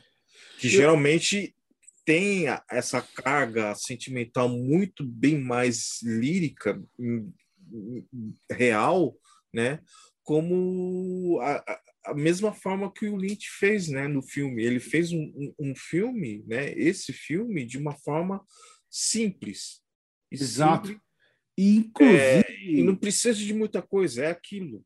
inclusive, eu acho que ele chocou por isso na época. Por isso que Sim, não, muita gente não tem essa lembrança. Essa linearidade que o, Felipe, que o Felipe mencionou, eu lembro que é, surgiram umas críticas em relação a isso. E até eu lembro de gente no cinema, eu fui com uns amigos tal, acharam o filme muito lento tal, e estavam esperando exatamente isso aí que o Glauco mencionou, esse surrealismo, essa quebra, essas coisas tortuosas, e não, ele é linear, ele é uhum. calmo, ele é poético, e assim, e eu lembro que foi uma Contemplativo, né? Contemplativo. É, contemplativo totalmente, e assim, eu me lembro que, ah, para mim, o que mais chama atenção no filme, assim, foi exatamente esse lance do cortador, cortador de grama que ele viaja, né? Acho que se não me engano, são 400 quilômetros, 4 mil, eu não lembro, mas era um, uma distância absurda que ele, que ele viaja com o cortador de grama e é muito lento. Então, isso vai. Ele, a, o Lead constrói, constrói, toda a narrativa, a linguagem em cima dessa velocidade do, dele na, no cortador de grama. É isso. O filme e é a isso. ideia do tempo, né? Só, isso, então, só tempo. que é desenvolvido de uma forma tão bonita assim, e muita gente não entendeu na época. Eu lembro disso. E é interessante, né? Você falou do Corra Lola, daquela coisa do tempo. É o oposto. Tempo, o oposto. É o, né? É, né? Você tem a contemplação do tempo. Muito bem assim, lembrado, cara, Felipe. É, não adianta você ter pressa. Uma hora você vai chegar lá. Só precisa Exato. ter um pouco de paciência, só isso. Exato. Cara, sensacional, velho. Sensacional. É, Muito lembrado vou... que eu acho que é um filme subestimado, eu acho. Eu concordo é, também. Eu, eu particularmente, concordo. eu invoco a carta Glória Pires aqui. Eu não vi esse filme, então não vou opinar sobre. Mas eu não, tô é com bonito, muita vontade é bonito, de assistir bonito. agora, porque, caraca, sensacional. É, eu, realmente eu, é bonito esse filme. É demais. Vale, Tiagão. Pô, vamos, vamos para mais um round aí. É, Glauquinho, manda aí o seu. Porque o, o, o do, do Eric Acho que a gente Ih, tem polêmico do Eric, sabe? Polêmico! Não, é, não tem pô, polêmica nenhuma. Não, eu já falei, é porque é aquela coisa. É não tem falei. polêmica nenhuma. Não, não tem, mas é, é um filme muito mais discutido em sala de aula, Nossa, em aula de, Não, pô, de é que Stuart Little é um filme que ele tem muitas camadas, né? Enfim, mas não vou revelar qual é o filme que o Eric vai escolher. Mas Sempre, sempre entre um e outro, agora eu vou ficar lembrando de filmes que saíram em 99, tá? E eu vou eu lembrar vi mais gente... aqui, que é O Colecionador de Elfas, que é um filme do cacete. Ah, olha é de só. 99 também. Aí você fica, porra, mais um filme de 99, caceta, né? Pois é. Inclusive tem aquele filme que é um que tem um esse filme tem um legado negativo, né? Que é o, aquele Mystery Ah. Man do Ben Stiller, que é o dos heróis meio Ah. malucos. Ele tem um ne- legado negativo que foi a primeira vez que tocou All Star do Smash Mouth, né? Que é uma música que nos inferniza até hoje, né? Até Nossa. hoje. Ô Tiagão, Para, para, para tudo, para tudo. Antes da gente dizer qual foi o filme que o Glauco indicou, precisamos dar uma pequena explicação. Esse episódio vai dar um salto no futuro e eu mesmo vou explicar isso em vídeo a partir de agora. Valeu! Fala galera, tudo bem? Tô aqui no meio do episódio de novo falando fala galera, porque como vocês podem ver, estamos totalmente diferentes aqui, né? Rolou um, um clique, um estalo e a gente foi pra três, quatro meses à frente desse episódio. até que ele Hello. acabou em mim. Acho que foi isso. Hello, clique do Thanos, né? Certo? Exatamente. O episódio sobre o É clique isso do aí, ó, Thanos, foi o né? clique do Thanos, cara, exatamente. Porque vocês veem, né, pô, todo mundo aí tá diferente, tá ligado? Tá, tá, ó, o, o Glauco tá com mais livro ali atrás que eu tô vendo, tem umas pilhas ali, o Eric tá cheio de boneco ali, ó, que ele vai me vender aquele do V de Vingança, tá vendo? Acho que meu fone mudou, não é esse. Ele tá de outro fone, o fone dele demorou tanto que ele encolheu o fone dele, Olhei. Demorou tanto Tem pra gente gravar. cabeludo, o Mas- mais esperto. Tá vendo? Mas acima de tudo, cara, é... a gente está aqui para finalizar esse episódio, né? Porque se vocês estavam ouvindo até agora, ele tá bom pra cacete, né? Então, falta a gente fazer a última rodada dele, né? A- aliás, terminar a segunda rodada, né? Porque até então aí no, no, no episódio, Felipe estava falando de. Qual era o nome do filme, Felipe? Eu. História Eu real. acho. É História Real o segundo, né? História Não, Real. eu acho que era o Informante, não? História real. História Eu Real? falei, que eu, eu, eu falei que eu ia fazer freestyle depois de quatro meses. Então, eu acho que o primeiro foi Informante e o segundo que eu falei foi História Real, né? A minha Tá bom, segunda rodada. Tá, o. Felipe tava falando de história real, mó filme bonito, foi aquele momento tocante, o momento foi tão tocante que faltou luz na casa do Eric, né? Pra vocês verem Foi. como foi emocionante, né? E foi por isso que a gente não gravou até então. E O cara da Light, o cara emocionado. Tá vendo? Pois É. Anel, Anel ficou. Pois é, só pela não desistência de, de de fazer esse episódio, você devia dar um like aí, que você está aí no meio do episódio, tá ouvindo, meu irmão, dá um joinha aí, beleza? Like, raiva, porque, meu irmão, porra, meu irmão. Demorou, mas saiu esse episódio, entendeu? Então é isso, gente. Vamos continuar daqui esse episódio. Pois é, e como se nada tivesse acontecido, ninguém nota aí que a gente tá com umas roupas diferentes, tá? E cara, é, eu não canso de, de exaltar a quantidade de filmes inacreditáveis que tem nos anos 90, assim, tá ligado? Aliás, de 1999, né? Tem, caraca, é tanta coisa maluca assim. Eu não sei se eu já citei isso, mas filmes como Bruxa de Blair também foram citados. Eu vou, eu vou colocar eles como. eh, como é que fala? Menção honrosa, né? Porque, Menção como eu falei, honrosa. aqui a gente só teve tempo de escolher oito e o episódio já tá desse tamanho, né? Se a gente fosse cada um, lascou, né? Então, além de Bruxa de Blair, o Sexto Sentido, o Mundo de Andy, aí tem uns American Pie, Stuart Little, umas coisas meio aleatórias, o Paizão, né? É, Ah, ô, peraí, peraí. O Paizão é um clássico, é de 99 também. é de 99, Não cara. sabia. Ah, É, é maravilhoso, né, esse filme. Eu, eu olha, eu sei que Adam Sandler é meio polêmico, mas ele tem umas coisas legais, gente. Pelo amor de Deus, a gente também não pode dizer que o cara, né? É porque aquele esposo Adam mentiria é uma é desgraça, né? Mas aí você vai lembrar do paizão, pô, filmaço, né? Embriagado de Amor, um filme incrível com ele. Mas não é É. de 99. Pois é, pois é. É com a Drew Barrymore, né, esse filme? Não, não, esse é. PH de com- Amor, não é o que ele tem a banda lá com ela? Não, não, não. Esse não, esse é um outro. É do Paul Thomas Anderson, esse. que Ah, eu tô tá, falando. tá. Viajei, viajei. Eu não sei se é de 99, mas o 10 coisas que eu odeio em você é de 99 também. Eu vou parar aqui, senão eu vou gastar todas as minhas figurinhas, né? Que eu ainda quero falar de outros filmes que a gente não vai falar sobre eles. Então, e esse negócio de você ah, falar uma coisa que você não pode falar é a primeira regra de uma situação que acontece no filme que vai ser falado agora. Sentiram o gancho? Pegou o gancho, pegou o gancho. Sentiram Isso aí, gancho. Glauquinho, é com você. Clube da Luta! Yes! Esse clássico também é de 99 e é a dica do nosso Clássico querido de Glauquinho. 99. David A minha Finch. sessão de cinema desse filme foi hilária, assim, assim como o filme. Então conte. Antes, De- Ao quê? queremos A saber. sessão de cinema desse filme eu lembro até hoje porque foi hilária essa sessão de cinema, assim. Por favor. Eu fui, com- eu não sei com quem eu fui, acho que com certeza meu irmão que me acompanhava. foi ver o novo filme, que é o novo filme do David Fincher. Naquela época o David Fincher já era o David Fincher e a gente era meio que fãzinho dele, enfim. E vamos ver o filme do cara. É... E tá, e tinha Brad Pitt, tinha Edward Norton, e eu tinha, eu comprava sete na época, a revista 7. Uhum. E eu não quis ler a, a, crítica até eu ver o filme, né? Um dos poucos filmes que eu, que eu fiz isso na época, né? Eu costumava ler antes. Eu vi no Cine Farol, Tiago, lá de Maceió. Opa, clássico. Falecido do Cine Farol. Tinha um grupo de senhores, é, duas fileiras, eu acho, atrás da gente, só faziam rir. Mas eles riam assim de forma assim, não sei o que era aquilo, não. Tinha uma, tinha uma mulher, inclusive, que ria doidada. O, o filme tem momentos hilários. Mas eles riam demais. Assim. É o poder de algumas coisas que deixam a pessoa meio assim, né? Às vezes. A, às vezes e a gente saiu com a sensação. E a gente era tomado por essa sensação deles, eu acho. A gente também dava aquelas risadas. Em alguns momentos um pouco complexos, né? Cenas de pessoas que morriam de uma forma meio, né? Meio gore, né? tiro sem querer que rola no filme, um tiro sem querer na cabeça de alguém, que eu lembro até hoje cena causou muitas risadas, enfim, é, uma sessão hilária. Depois eu revi ele depois de um tempo.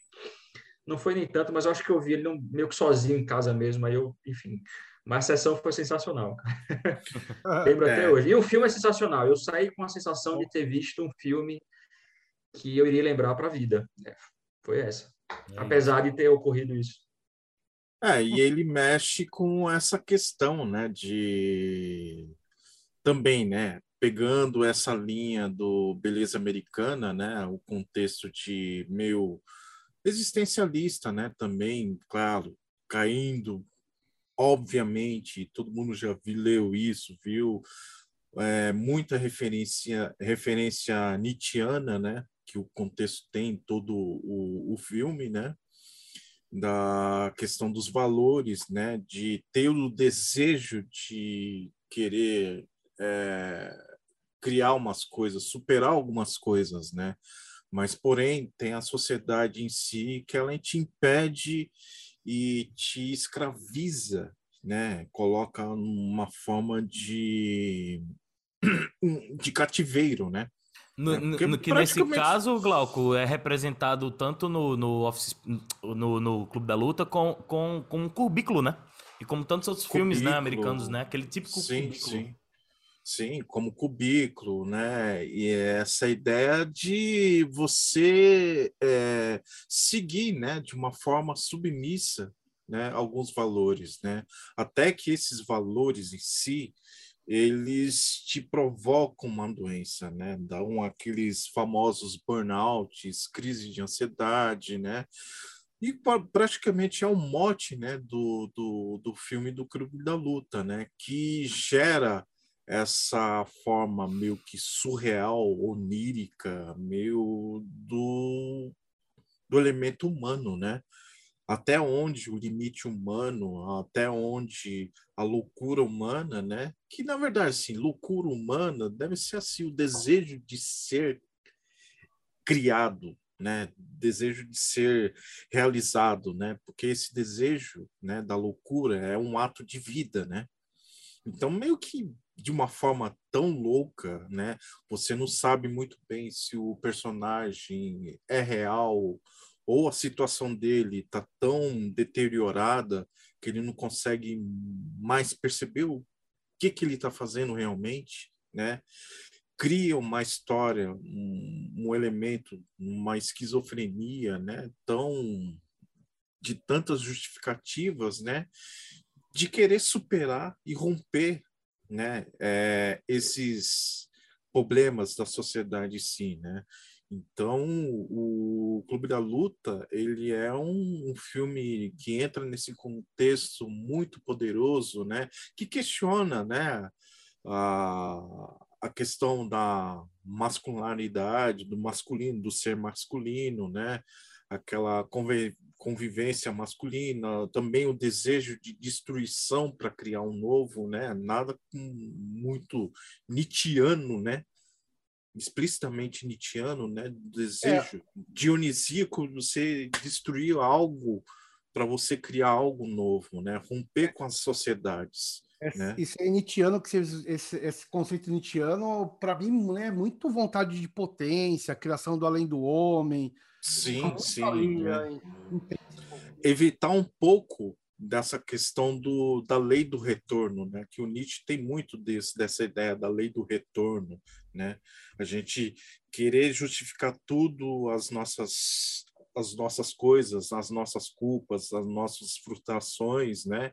Então, é, o Clube da Luta ele demonstra muito essa característica, né? De uma forma muito agressiva até, né? De uma forma muito, apesar Gráfica, de né? ser isso, apesar de ser algo muito, a princípio, é, não é, captado, né, por um, é, um espectador desatento, né, mas essas linguagens que o Clube da Luta dá, né, é muito, muito profundas, né, e até hoje, né, você deixa isso como um questionamento, né, destruir é, é, sociedades, né, para você construir uma que não tenha dependência nisso, né, é, exercer esse esquecimento, né, de tudo que você fez, né, tentar superar isso acima de tudo, sem Partir você ter arrependimento, né. É. E aí eu acho que entra também a, a questão do consumo, porque a destruição que ele, consumo, que ele, que ele provoca né? é a sociedade de consumo. Né? É, a é prisão que ele, abordar, que ele se né? encontra, é, a, a, prisão que ele se encontra numa prisão onde aparentemente a única saída que é posta à mesa para ele uhum. é a saída do consumo. Né? Existe até uma sequência bem bonita onde ele fala que já tem a cozinha dos sonhos, o sofá dos sonhos, a TV dos sonhos, sabe? os objetos dos sonhos dele, e aquilo não estava mais preenchendo ele. E aí quando ele é. não, não sei se é aí, mas é uma coisa que conta bastante para que ele percebesse que não, eu já eu tô entrando, eu tô me aprisionando muito mais com isso ao invés de estar tá me libertando. É, na real o que mostra, o que mostra isso, na real isso só se mostra mesmo, acho que no final, porque esse essa questão do consumo ela, ele mostra, depois ele, ele, mostra que tem todas essas coisas que ele comprou naquela espécie de polishop lá da, da época. E aí ele viaja e, não, e quando ele volta de viagem, o apartamento dele tá em chamas, ele perdeu tudo. Supostamente alguém fez isso, né? E depois a gente descobre por quê. Mas eu falo que é uma coisa que a gente descobre no final, é porque é quando ele se descobre no final também, quando ele entende que tudo aquilo que o Tyler Durden estava fazendo é ele. Então, por isso que eu falo que é no final, apesar dele não, ter é colocado é... fogo e etc. Mas isso é, mas é o que ele é discutido no filme desde o, acho que desde o primeiro ato. Assim, não, com certeza, com sim. certeza. É que, é que assim, eu acho que esse questionamento dele não é tão latente em relação ao consumismo. É, até pegar fogo, entendeu? É, o talvez quarto dele, pelo menos. captar isso, né, Thiago? Mais pro final, talvez. Mas eu acho que eu acho que eu, eu entendo o que o Felipe quis dizer. Acho que desde Sim. o começo vai construindo essa narrativa. Sim. Tem, tem, tem, outros momentos, é, é, há momentos no filme em que eles estão andando de metrô e, e veem um, um, sabe, uma publicidade de. Eu acho que é. Eu não lembro agora, né? De cueca. De cueca, exatamente. É. E aí eles discutem sobre, sobre aquilo ali, sabe? De certa forma, um paradoxo, porque eles estão é, falando isso dentro de um produto cultural caro, né? Que foi vendido para o mundo todo, enfim, tem um certo paradoxo aí, é, mas é discursivo isso, né? É. é, e meio que o personagem si, né? É, eu voltando com essa ideia nietzschiana, ele meio que encara a, a ideia de tragédia de uma forma explícita, né? Se a vida já é uma tragédia, então vamos incorporar a tragédia em si. Eu sei que tudo isso vai dar do que vai dar, né? Não vai dar ruim mesmo, então vamos incorporar essa tragédia sem, independente das, das situações e das ocasiões, né? E tem algo peculiar nesses filmes né, dessa época, principalmente em 99 que a gente está falando, que era essa sátira mesmo, crítica social, que vai ter a ver até com o filme que eu vou falar, que é muito isso também. Tem uhum. um conceito filosófico aí por trás também, que tem a, e até essa crítica, né, que, ele, que o Felipe mencionou ao consumismo tal, é, ela vai ela vai engendrando, ela vai se, se você vai percebendo é, esses esses paradoxos, esses contrastes, esse, talvez essas contradições vão acontecendo até chegar no ápice, que é onde esse talvez seja essa tragédia que o, o Glauco mencionou, né? Sim. Mas é muito interessante é, é, o desenvolvimento disso. Eu lembro quando, quando eu assisti, eu não, né, não, não é, tava talvez não tenha. Eu assisti, acho que ao, ao filme, acho que umas três vezes. E acho que eu fui. Cada vez que eu assisti, eu pesquei algumas coisas diferentes, assim. E provavelmente a gente ah. assistir vai pescar outras, né? Eu confesso é, que a última vez que eu vi, que eu foi antes, pro, antes do episódio da, da gravação, acho que por já saber o plot twist do filme, você fica mais livre para olhar para outras coisas mesmo. E, e, aí eu fui mais pro aspecto técnico, assim, né? É. para entender as dicas visuais que ele dá para o final, né? Que são diversas, né? Quando você já sabe o final e, e entende essas dicas visuais, assim, os truques de câmera, né? O, a, a reação, isso é uma, um mérito do cacete, assim, né? A reação das pessoas em volta quando, quando ele tá fazendo um, uma outra coisa, né? Tipo, peraí, mas você Nossa. tava trepando comigo agora. E agora tá essa, eu ia falar, essa é a cena que mais me pega de não ter percebido logo de cara, porque depois que você vê a primeira vez, essa cena, é. meu Deus. É a mais óbvia, né? Essa aí eu acho que é quando ele chega lá no, no que tá os caras lá, o Jared Leto ainda com a carinha novinha antes de ser espancado, e a galera fica olhando torto assim para ele, né? Tem é. um pouco isso, né? E, e, e, outros já abraçam isso, né? Essa loucura dele, né? Tem uns que abraçam cegamente, de tipo, é, irmão, ele é dois mesmo, e, ou então ele é doido mesmo, e vamos nessa, Não, e é isso que a gente que quer, gera esse, esse caos, esse, né? O que gera esse propósito de vida, né? O desejo de destruir as coisas, né? É. De provocar o caos, né? Sim. Cara, e eu acho que esse, esses três últimos filmes aí que selecionamos para comentar, né?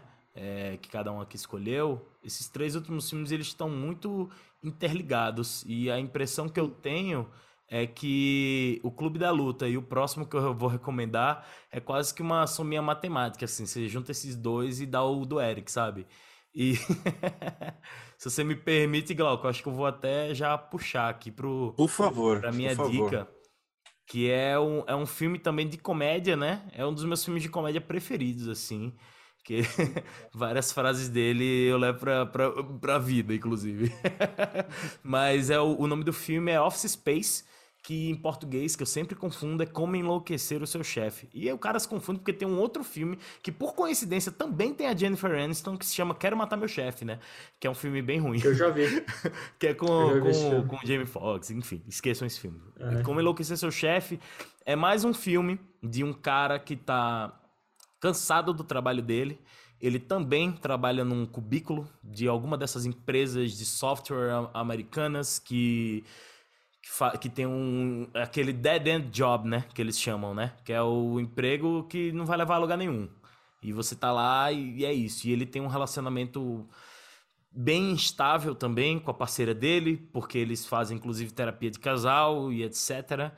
E ele tem essa vidinha de tipo, ah, tem os amiguinhos dele de, de tem os amiguinhos do trabalho dele, Aí tem aquele chefe que é meio babaca, que é aquele chefe que chega achando que é o um amigo da galera, com a caneca dele assim, falando: Ah, vocês podem trabalhar no sábado, que inclusive é, interpretado pelo Gary Cole.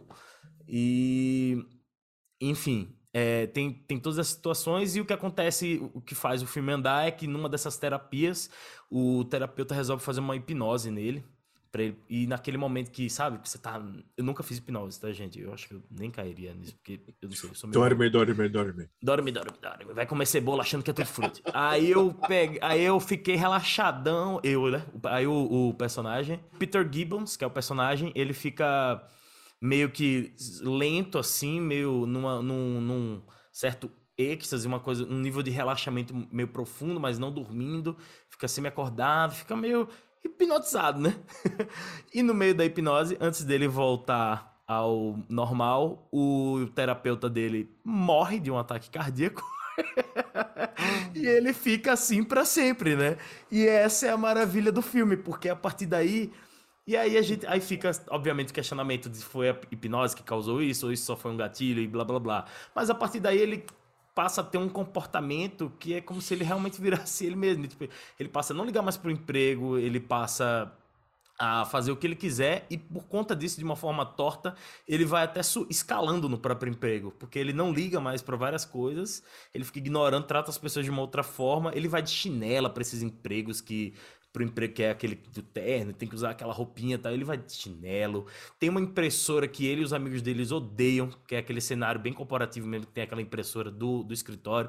Eles odeiam essa impressora e aí tem uma das uma cena super clássica assim, bem icônica, que é que os três se reúnem, roubam a impressora e vão vão, vão destruir a, ela, né? E é sensacional essa cena, assim. E é mais um Muito filme... significativo, inclusive. Muito significativa, né? Muito. E é mais um filme de libertação mesmo, assim, de certa forma, né? Talvez ele não tenha uma um ápice como um clube da luta, é, mas ele tem outras formas de libertação, porque ele não almejava ser o melhor do mundo nem nada. Ele só queria um trabalho que pagasse ok pra ele e ele vivesse a vida dele tranquilo. Era só o que ele queria, né? E aí tem até uma questão. Aí tem o lance do golpe lá, né? Do, que eles tentam fazer uma parada, enfim, acontece essas coisinhas assim. Mas é muito divertido, né? Vocês, algum de vocês assistiu no cinema esse filme? Qual a lembrança que vocês têm desse filme aí? Não, esse não tem, mas Não, é- despertou curiosidade de assistir, cara. Esse, esse, esse filme, É. é, esse filme aí eu tava saindo de alguma balada, eu lembro, até falei com o Thiago é, em off.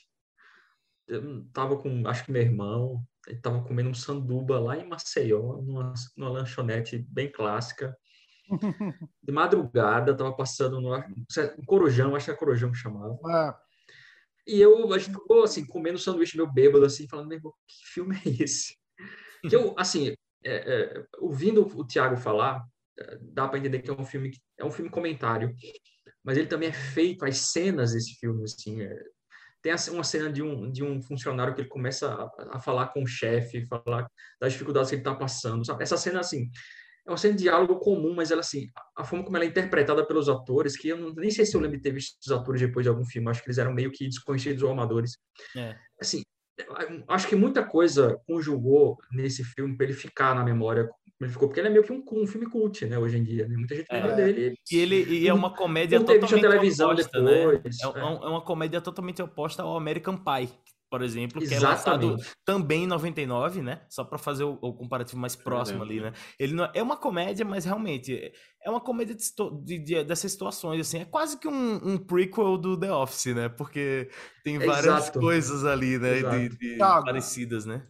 Quando Ai, você falou, a primeira coisa que me veio, que você falou qual era o filme, é, eu falei, caramba, vendo hoje, né, lembrando de como foi o filme, foi, eu vi muito tempo, eu acho que eu vi na mesma situação que o Felipe, né, é, na televisão, no famigerado Corujão, e eu me, me veio o The Office, agora sabendo que existe o The Office, entendeu? Não sei Sim, porquê. sim. sim. Não sei se foi viagem, agora você falou isso também. Não, mas é, É. totalmente, cara, porque é uma crítica Tanto- ao ambiente corpora- corporativo americano. Cara, tanto The Office como também, né, o, o mais recente Ted Lasso também que pega essa Ah, vibe também, Nossa, maravilhoso. né? É de laço, aliás. É, cara, pois eu ainda não vi, mas enfim. Ó, Também, quem não, quem não, quem não, quem não viu Como Enlouqueceu Seu Chefe, é, eu recomendo demais. Eu até, inclusive, como eu falei, tem a Jennifer Aniston, né, no auge de Friends, né? Tem referência. E tem, tem uma galera assim, é um filme muito bom, cara, muito bom. Eu olhei aqui, ele tá no Star Plus, que é o canal do, do Walt Disney aí, só que sem, só que pra, sem, sem fronteiras, são com conteúdo teoricamente mais adulto, né? Conteúdo aí da Disney com, com outras coisas, como o Office Space, porque eles absorveram a Fox, né? E esse filme é da Fox. Da Fox.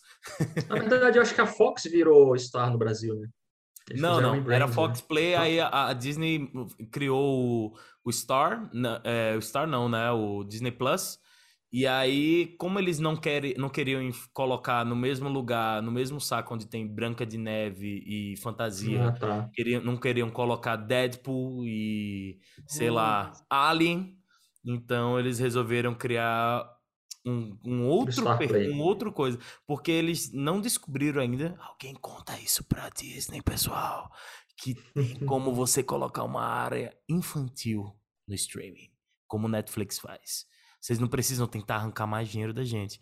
Mas patrocina nós, Starplay. Valeu aí. É isso. Essa foi a minha dica aí. Vamos agora nos encaminhar para a soma de todas essas dicas. O grande filme de 1999. Eu acho que dá pra dizer isso com segurança, porque é um filme que reverbera tanto, tanto, tanto, que demorou até pra gente gravar o, o resto do podcast. E Acabou nesse intervalo de gravação, nasceu até o trailer do quarto filme desse, dessa franquia que a gente nem imaginava que ia ter. E agora a gente vai até falar dessa porra também. Mas antes, olha, no meio do negócio, né? O cara só pra dar um suspense. Antes eu quero falar também, como eu falei, né? Falar de um filme ou outro, umas coisinhas que também aconteceram. E que tem anos muito loucos, assim. Não é só 99 que tem uns anos da hora, sabe? Eu tava fazendo uma pesquisa e tem alguns outros anos que tem, que tem muita coisa boa no mesmo ano, sabe? Alguns anos bem 69, 69 é um ano significativos bom. pro, pro. Opa! Clássico, assim, pra, Manoel no espaço. Manoel no espaço. Como é aquele Barbarella, Stripperella, sei lá. é verdade, né? Barbarella, é. Mas, ó, em 77 tem quatro filmes bem legaisinhos, assim, que saíram, que é Star Wars, é Eraserhead, Contatos Imediatos de Terceiro Grau, e Embalas de Sábado à Noite. Quatro filmes completamente diferentes, mas muito icônicos, né? E aí eu pego, puxo pra 82 também, um pouquinho mais, aí a lista já fica um pouco maior, velho. É mais doideira. Você vê, ó, 82 saiu Rambo, ET, Tron, 48 Horas, Blade Runner, Poltergeist, A Escolha de Sofia, Rock 3, Conan e O Rei da Comédia. Scorsese sempre arregaçando, né? Mas tem Todas é, as o. Retorno de Jedi, né? Que saiu nessa época também, né? Qual? Diana Jones. Diana Jones. Eu acho que é 83, 81. aí eu... É 81, né? O, o Eu Retorno de Jedi é é. 83, se eu não me engano. Ah, Mas eu peguei essas, du essas duas datas só pra gente lembrar que também na só de 99 que vive o cinema, sim. mas que existem às vezes essas repetições de terem anos que tem coisas muito incríveis, né? É, eu confesso que eu tentei puxar um pouquinho pra, pra, pra um pouco mais à frente, mas eu não me recordei de alguma década um pouco mais recente que tenha também um ano significativo assim. Se tiver, por favor, fala aí nos comentários, lembra a gente, quem sabe a gente faz um episódio sobre, sei lá, 2009, não Ó, sei. Tiagão, dizem que 2021 também é um ano. Aí o final do ano tá bombando aí, hein? 2021. Ó, prom- Pois é. promete realmente, porque Pois se é. você for olhar, para para pensar em- em- que são coisas que estão saindo depois da pandemia, assim, né? E aí, realmente, né? Enquanto a gente tá gravando esse episódio, talvez vocês estejam vendo ele no final de 2021, mas, sei lá, tá saindo Duna agora, ah, vão ter eh, outros filmes, e um deles, um deles, que é no fim do ano, como eu falei agora há pouco, é um filme que ninguém esperava. E aí, do nada, os caras me soltam um trailer. E esse filme, ele tem uma raridade nesse filme. Porque ninguém sabia nada. Não tava saindo foto, não saiu uma foto, cara. Eu não vi, porque hoje em dia é isso, né? É foto de set, que é o que mais tem hoje em dia. E esse filme eu não vi nada, cara. E um belo dia saiu o teaser. E dois dias depois saiu o trailer. Que é o trailer de Matrix. Mas ninguém se importa com Matrix 4, porque ele nem saiu ainda. Vamos falar do primeiro, né? Que esse foi o filme escolhido pelo nosso querido Eric. E é o que a gente escolheu para fechar com chave de ouro esse episódio, né? Porque é um filme extremamente significativo. Eu vou só puxar uma historinha minha aqui, que é a minha relação com Matrix. Por acaso eu assisti os três filmes no cinema, apesar de ser muito novo em 99, mas eu fui assistir é, Shakespeare Apaixonado no cinema com a minha prima. E aí o filme é 14 anos e eu acho que eu tinha 12, ou era 13. E aí não deixaram eu entrar, porque eu, eu sempre tive cara de novo. Vocês podem ver que eu tô com cara de 16 agora até hoje, né? Mentira. Opa. E aí a gente só tinha duas salas, né, nesse cinema, que é o Severiano Ribeiro, lá no Iguatemi. Mais uma referência a Maceió aí que Felipe pegou e vocês não, né? Mas aí a gente olhou pro lá, porra, a gente veio mó de longe pra assistir um filme, fim de semana, aquela coisa. Então vamos ver esse próximo aí. Ah, vai esse mesmo, era Matrix. e eu Caramba. assisti ele moleque e eu saí do cinema que nem aquele meme da, do, do, do mangá lá do cara, Is this real life? Saí tipo, o que que tá acontecendo, tá ligado aqui? Aí você tá aqui assistindo, de repente a Trinity gira em 360. Enfim, vou jogar isso tudo pro Eric agora, eu só queria contar isso. E eu terminei vendo os outros dois é, no cinema também, porque eles foram no mesmo ano, né? Os dois soltaram no mesmo ano. Um Sim. foi em março e o outro foi 5 de novembro, no meu aniversário. Eu peguei, faltei aula pra assistir esse filme, porque a estreia mundial era de meio-dia. E é isso aí. Acabou minhas histórias com Matrix. Eu odeio esse filme. Sacanagem. Esse filme é fantástico. Manda brasa, Eric. Então, mas é, É o Matrix que eu vou falar? Eu achei que fosse falar do Emanuel no Espaço. Mas enfim. Pode ser também. É de 99? Grande Cara, clássico. esse filme é, é- é engraçado, porque eu tenho uma- também uma história antes de começar a falar nele. É, eu lembro que essa hora, essa, essa época eu era um jovem infante, praticamente um infante, na faculdade de Ciências Sociais, na USP. E eu lembro que foi uma das primeiras aulas, falaram que era para a gente assistir a esse filme, né, ao Matrix, foi assim que eu vi. E hum, um professor de sociologia indicou, a gente, pô, mas vai ver um filme americano, e não sei. Aquela ga- galera, né, já vai com 300 mil preconceitos, então, americano, não sei o quê. Depois, Enfim, né? E aí, eh, eu lembro quando eu assisti, assim, eu fiquei, cara, que, eu fiquei assim, perplexo, e teve, teve toda uma discussão na aula, enfim, fizemos, acho que até eh, prova relacionada com perguntas que tinham a ver com Matrix, porque tem bastante questões filosóficas, mas o filme, assim, é, que é da- das irmãs Wachowski, né, que é a, a Lily e a Alana, né, de 99, ele foi um ícone, né, se tornou um ícone no, do, do cyberpunk, de subgênero, que é um subgênero da ficção científica, e da ficção científica em si, mas ele, acho que ele tinha um- lance tão, assim, é, intrigante e perturbador, e não era só pelas cenas de lutas, é, que eram extremamente bem coreografadas, né? É, pelo, pelos efeitos especiais que inauguraram vários efeitos, tipo o Bullet Time, Revolucionários, né? revolucionários, que aquilo foi estendido depois. Mas a temática, a temática era uma coisa assim que chamava muito, né? Que, sintetizando, era a grande. A temática tinha uma. Dessas narrativas, é uma. a- o filme, né? Tem uma narrativa distópica, uma distopia, né? Mostra uma distopia. E essas narrativas, normalmente, elas vêm acompanhadas de críticas, né? E sátiras da sociedade. Então, isso que a gente estava falando antes, quando o Felipe mencionou é, no Clube da Luta, que vocês falaram, tudo tá muito imbricado. E aí, aí é, acho que é elevado, assim, né? É, é, é, essa, então, assim, ele, esse, é, ele acompanhava né, esse avanço tecnológico com- que, que mostra no filme, né, com a precariedade da vida, né, principalmente a vida social.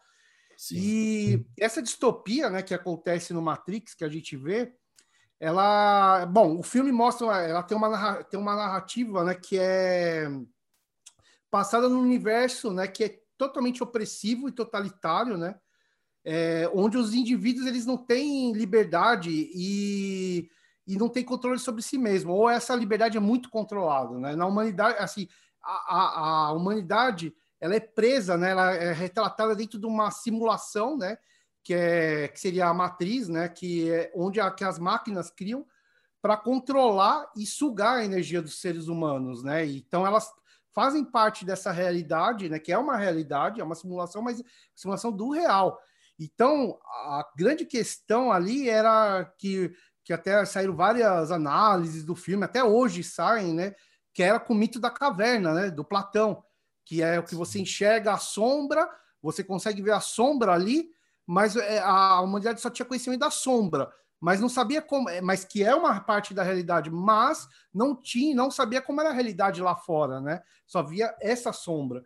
Então é muito engraçado porque eu lembro que chocou a gente, assim, a gente já tinha, sei lá, né, tinha, já tentava ver um mundo talvez com essas formas, e, e, e essa época, além de outras, é, não só 99, mas próximo ao milênio, né, a virada do milênio, foi acompanhada, assim, por um, uma, uma crise, né, de ansiedade, de angústia, até foi um ano antes da, de ter o, o bug do milênio, então todo mundo achava Sim. que aquilo ia acontecer, então isso foi permear, permeou muitas obras que vieram dali, sabe? De ficção, não só de ficção científica, mas até falo de filme, de outros filmes também, né? De aventura ou de, de comédia, livros, né? Que saíram nessa época.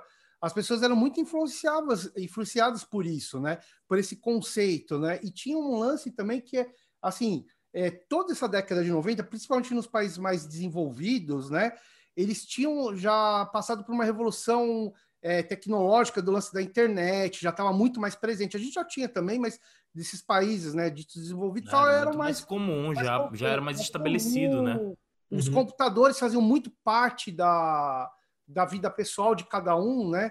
Então, é, tinha essa, essa angústia, né, essa ansiedade, até que esse negócio do, do bug do milênio é muito significativo, é, traduziu no filme, né? Porque é, a, a, a, talvez uma das ansiedades que era que as pessoas estavam já percebendo na década de 90 é que as pessoas estavam, o ser humano estava muito, muito vinculado e dependente às máquinas, criando cada vez mais uma relação, né?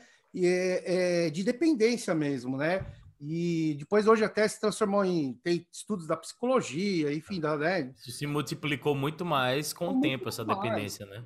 E, e aí eu acho que o é. filme traduz isso, né? Tem uma tem uma é, é, bem enfático nisso, né? Porque dessa angústia que as pessoas estavam. Porque não é só, tem, lógico, essa parte que a gente falou, puta, está, é, inovou nessa parte de, da, da, de luta, de coreografadas e de efeitos especiais, mas essa parte da temática já tinha em alguns filmes tal, é, é muito presente no Matrix. E isso chocou, assim, talvez, é, não, não que chocou, mas assim, é, é, teve uma, uma ponderação sobre tudo isso e que viu que assim não era porque o Matrix ele como o Thiago mencionou é uma trilogia né foi né tem o Reloaded né e o Revolution que foi lançado depois e agora vai ter o quarto. Então a gente não sabe eu nem fiquei sabendo como vai ser a história é, não também não.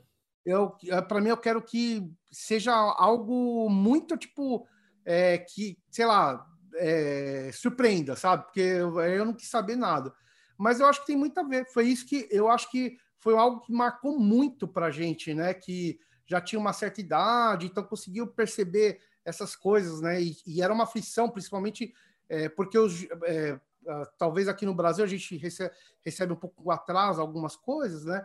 E então quando a gente deparou com isso, esse lance da internet estava crescendo e tudo computador, e foi algo que, né, chamou muita atenção no filme, né? Ah, sim. Cara, sabe o que é legal? É que, tipo, isso é muito curioso. Que, assim, o filme se passa. Ele, ele é um filme lançado em 99, ele se passa em 99, né? E ele tem elementos que o datam, de você ver aqueles telefones com, com a tela verde, todos esses elementos e tudo. Mas apesar disso, apesar de ser hum. 99, a, ele funciona em qualquer época e não. Ele não fica atrasado por conta da tecnologia. Não é aquele filme que você assiste e você saca, poxa vida, que, que, que, datado isso. Não, eles, inclusive, isso é usado no filme, porque, como o Eric falou, é um período que tem, tem uma ansiedade, mas ele é uma ansiedade causada por uma bonança que também existiu nos anos 90 em relação aos Estados Unidos, um período pós-guerra do Golfo e que eles passavam, tinham uma certa paz em alguns aspectos e etc. Um período pré-11 de setembro, que foi uma coisa que mexeu também com eles muito. Mexeu com o mundo, né? Mas obviamente mexeu um pouco muito, muito mais lá, né? É. E ele ser de 99, ele fica, fica até um retrato, inclusive dá a entender já. Eu, eu vou tentar não falar dos outros filmes em, em comparação, porque o primeiro é um filme muito fechado, né? Mas assim, isso, a gente fechado. dá a entender que a, a, Matrix ela se repete apenas em 99, porque é o ano em que os criadores viram como um ano bom para isso, para essa simulação, né? E isso é muito louco, né? Justamente. E por isso que eu falei, cara, que é uma soma de boa parte dos filmes que a gente falou durante esse episódio, né? De, de ele ter justamente essas, esses períodos de ansiedade, do personagem do Mr. Anderson ser um cara que tá lá no cubículo e não aguenta mais o trampo dele, e ele tem uma, uma vida paralela ali, né? De hacker, né? É. é. É, um filme que realmente, você vai, conforme, quanto mais você assiste, mais coisas você entende dele, né? Você, Eric, já era mais velho, você já viu com uma visão um pouco mais filosófica, eu era mais novo, eu vi pelo massa velho de, nossa, que efeitos incríveis, mas aí depois você vai vendo, quanto mais vezes você vai vendo, você vai curtindo mais diversos aspectos dele, né? Tem muita é um coisa para você olhar, né? Ele é um filme teve... que envelheceu bem, né? Ele envelheceu, envelheceu muito, envelheceu muito bem. Eu assisti ele ano passado bem. de novo e putz, Exato, em todos os sentidos. Porque até, é. Desculpa, só complementando isso, porque, assim, ele influenciou uma, uma gama de filmes que vieram, tipo, a origem, enfim, e de ficção científica tal. E, é, e assim, é, um, é, óbvio que ele não foi o percussor, por exemplo, tem muito dele de Ghost in the Shell, a gente Nossa. vê lá, assim, tem, tem Páprica muito... também, Páprica. Né? Não, o, o, o, existe um livro que fala da Matrix, como eles falam da Matrix, que é do William Gibbons, é, Gibson, e se chama Putz, esqueci agora, cara. Eu tava com ele na cabeça para falar aqui. Tiagão, depois você pesquisa. Neuromancer. Isso, Neuromancer, Ah, exatamente. tá, tá. né? Neuromancer. E vale pontuar também que no ano que Matrix foi lançado, a Warner também tinha feito o do Cronenberg, que chama Existem Z, tá? É, eu acho que vale porque esse ano foi Sim, lançado sim. Z e esse ano, e um ano antes, surgiu um filme espanhol chamado é, Abra los Ojos, Abra os Olhos. Opa, que Né? depois virou É, americana de Vanilla é, Sky. Vanilla Sky, exatamente. Então, esse, esse, é, existia, existia uma, uma, uma ansiedade pré-Matrix em se retratar, é, em, se, em, sabe, em, em colocar a sociedade dentro de uma realidade, ou, sabe, que, que não, não espelhasse exatamente aquilo, que- aquilo que ela imaginava, sabe? Então, acho que esses filmes que vieram antes, o, o Neuromancer, eu acho que é um livro de 89, é, 90. De 80, de 80. 80 e alguma coisa. 82, 83. Inclusive, é? falamos nele no episódio Cyberpunk, que tá, tá por aí no nosso canal, só dá uma olhada. né? E, enfim, é, acho, que, acho que vale pontuar es- esses momentos, assim, o, Eric falou do Ghost in the Shell, visualmente falando, assim, é, isso foi para mim muito impactante, porque eu já tinha visto Ghost in the Shell quando fui ver Matrix, Ah, é, eu já me considerava cinéfilo, eu já eu falei da revista 7 aqui agora há pouco, eu tinha lido, é, aí sim, aí eu li, né, porque eu não tava, tinha a menor ideia do, do Matrix, eu abri lá, o, o, mistura filosofia, Kung Fu, não sei o quê, a- apesar de que Keanu Reeves ainda está atuando mal, é mais ou menos assim que a matéria fala. Embora não acho que o Keanu Keanu Reeves está mal no filme, mas enfim, era basicamente esse o teor. Eu fiquei super interessado, aí fui ver. Né? Eu era um pouquinho mais velho que o Thiago, me deixaram entrar no cinema. Mas foi uma sessão maravilhosa, assim, sabe? Porque, porque eu lembrei muito do Ghost in the Shell. É, eu não tinha visto é, é, sem Z ainda, mas eu, eu tinha ouvido falar do filme, né? Que ele não foi lançado no cinema no Brasil, foi lançado direto em, em VHS que a Warner não quis trocar as bolas assim ou colocar em, em, em, em, em pauta um outro filme que falava sobre realidade alternativa, né? Hum. Aí criou criou até um burburinho, ah não, mas o Cronenberg que já era o Cronenberg na época, né? Cronenberg é um puta diretor, tinha feito Crash, Estranho Prazeres, Ah. enfim, vários filmes. Videodrome mesmo. Videodrome. o próprio- É, exato. É, surgiu ali, surgiu um pouco de, de birra, né, até com a própria Warner, mas não acho que isso é bobagem. Eu acho que Matrix fez uma história por si, é um filme incrível, dirigido de forma incrível, visualmente falando, a parte gráfica dele diz muito, né? Ele foi um avanço em, em diversos sentidos, assim, sabe? É, em termos de fotografia, em termos de montagem, a edição do filme é, é primorosa. Eu acho que tem muito, tem muitos elementos sendo articulados ali ao mesmo tempo, muita informação junto com uma história, como o Tiago falou, é fechada, e isso, sabe, é, acho que deixou. Não é aquele filme que é. Não sei se a princípio eles já pensavam em. Ah, não, se fizer sucesso, vamos fazer o 2 e o 3. Porque eu acho o 2 e o 3, assim, dois filmes horríveis, eu vou ser sincero aqui. É, eu acho que o Tiago já falou isso, mas eu não sei se ele falou com a veemência, isso, para mim, né, isso é, em off com quem eu falo publicamente onde eu tiver. Tipo, Matrix Sem, pra sem mim é só o medo, né? primeiro. Sem medo de- da- dos haters, né? Matrix Eu, pra eu mim é só eu o confesso que primeiro. eu, eu simpatizo com o 2, Tem mas o 3 Animatrix, realmente... hein? O Animatrix, ó. Tem uma Opa, Animatrix. Animatrix sensacional, sensacional. Existem três É, episódios de Matrix que caminham um pouco a história. Eu acho que são três Exato. curtas, né? É, é. O Animatrix e o, Sim, e o Animatrix, jogo que fizeram bom. na época, o Enter the Matrix também é um jogaço. A- Mas, assim, realmente, o Reloaded, eu, eu acho ele ok, eu acho ele legalzinho. Talvez pelo, por uma, uma lembrança mais afetiva, mas eu acho que tem uns momentos legais. Mas o 3, cara, realmente é, é pra mim é indefensável. Ele é tipo o episódio 9 de Star Wars, assim. É um negócio inacreditável, assim. É irritante a resistência Ah, dele, Bom, né? É. Vamos nem entrar né, no episódio eu 9 vou pra não ter falar raiva, né? Sim. Eu queria até pontuar é, esse lado do Matrix, né? Que assim, a- as irmãs, né? Elas souberam, né? é, sintetizar um monte de coisas que até mesmo na época a gente consumia, né?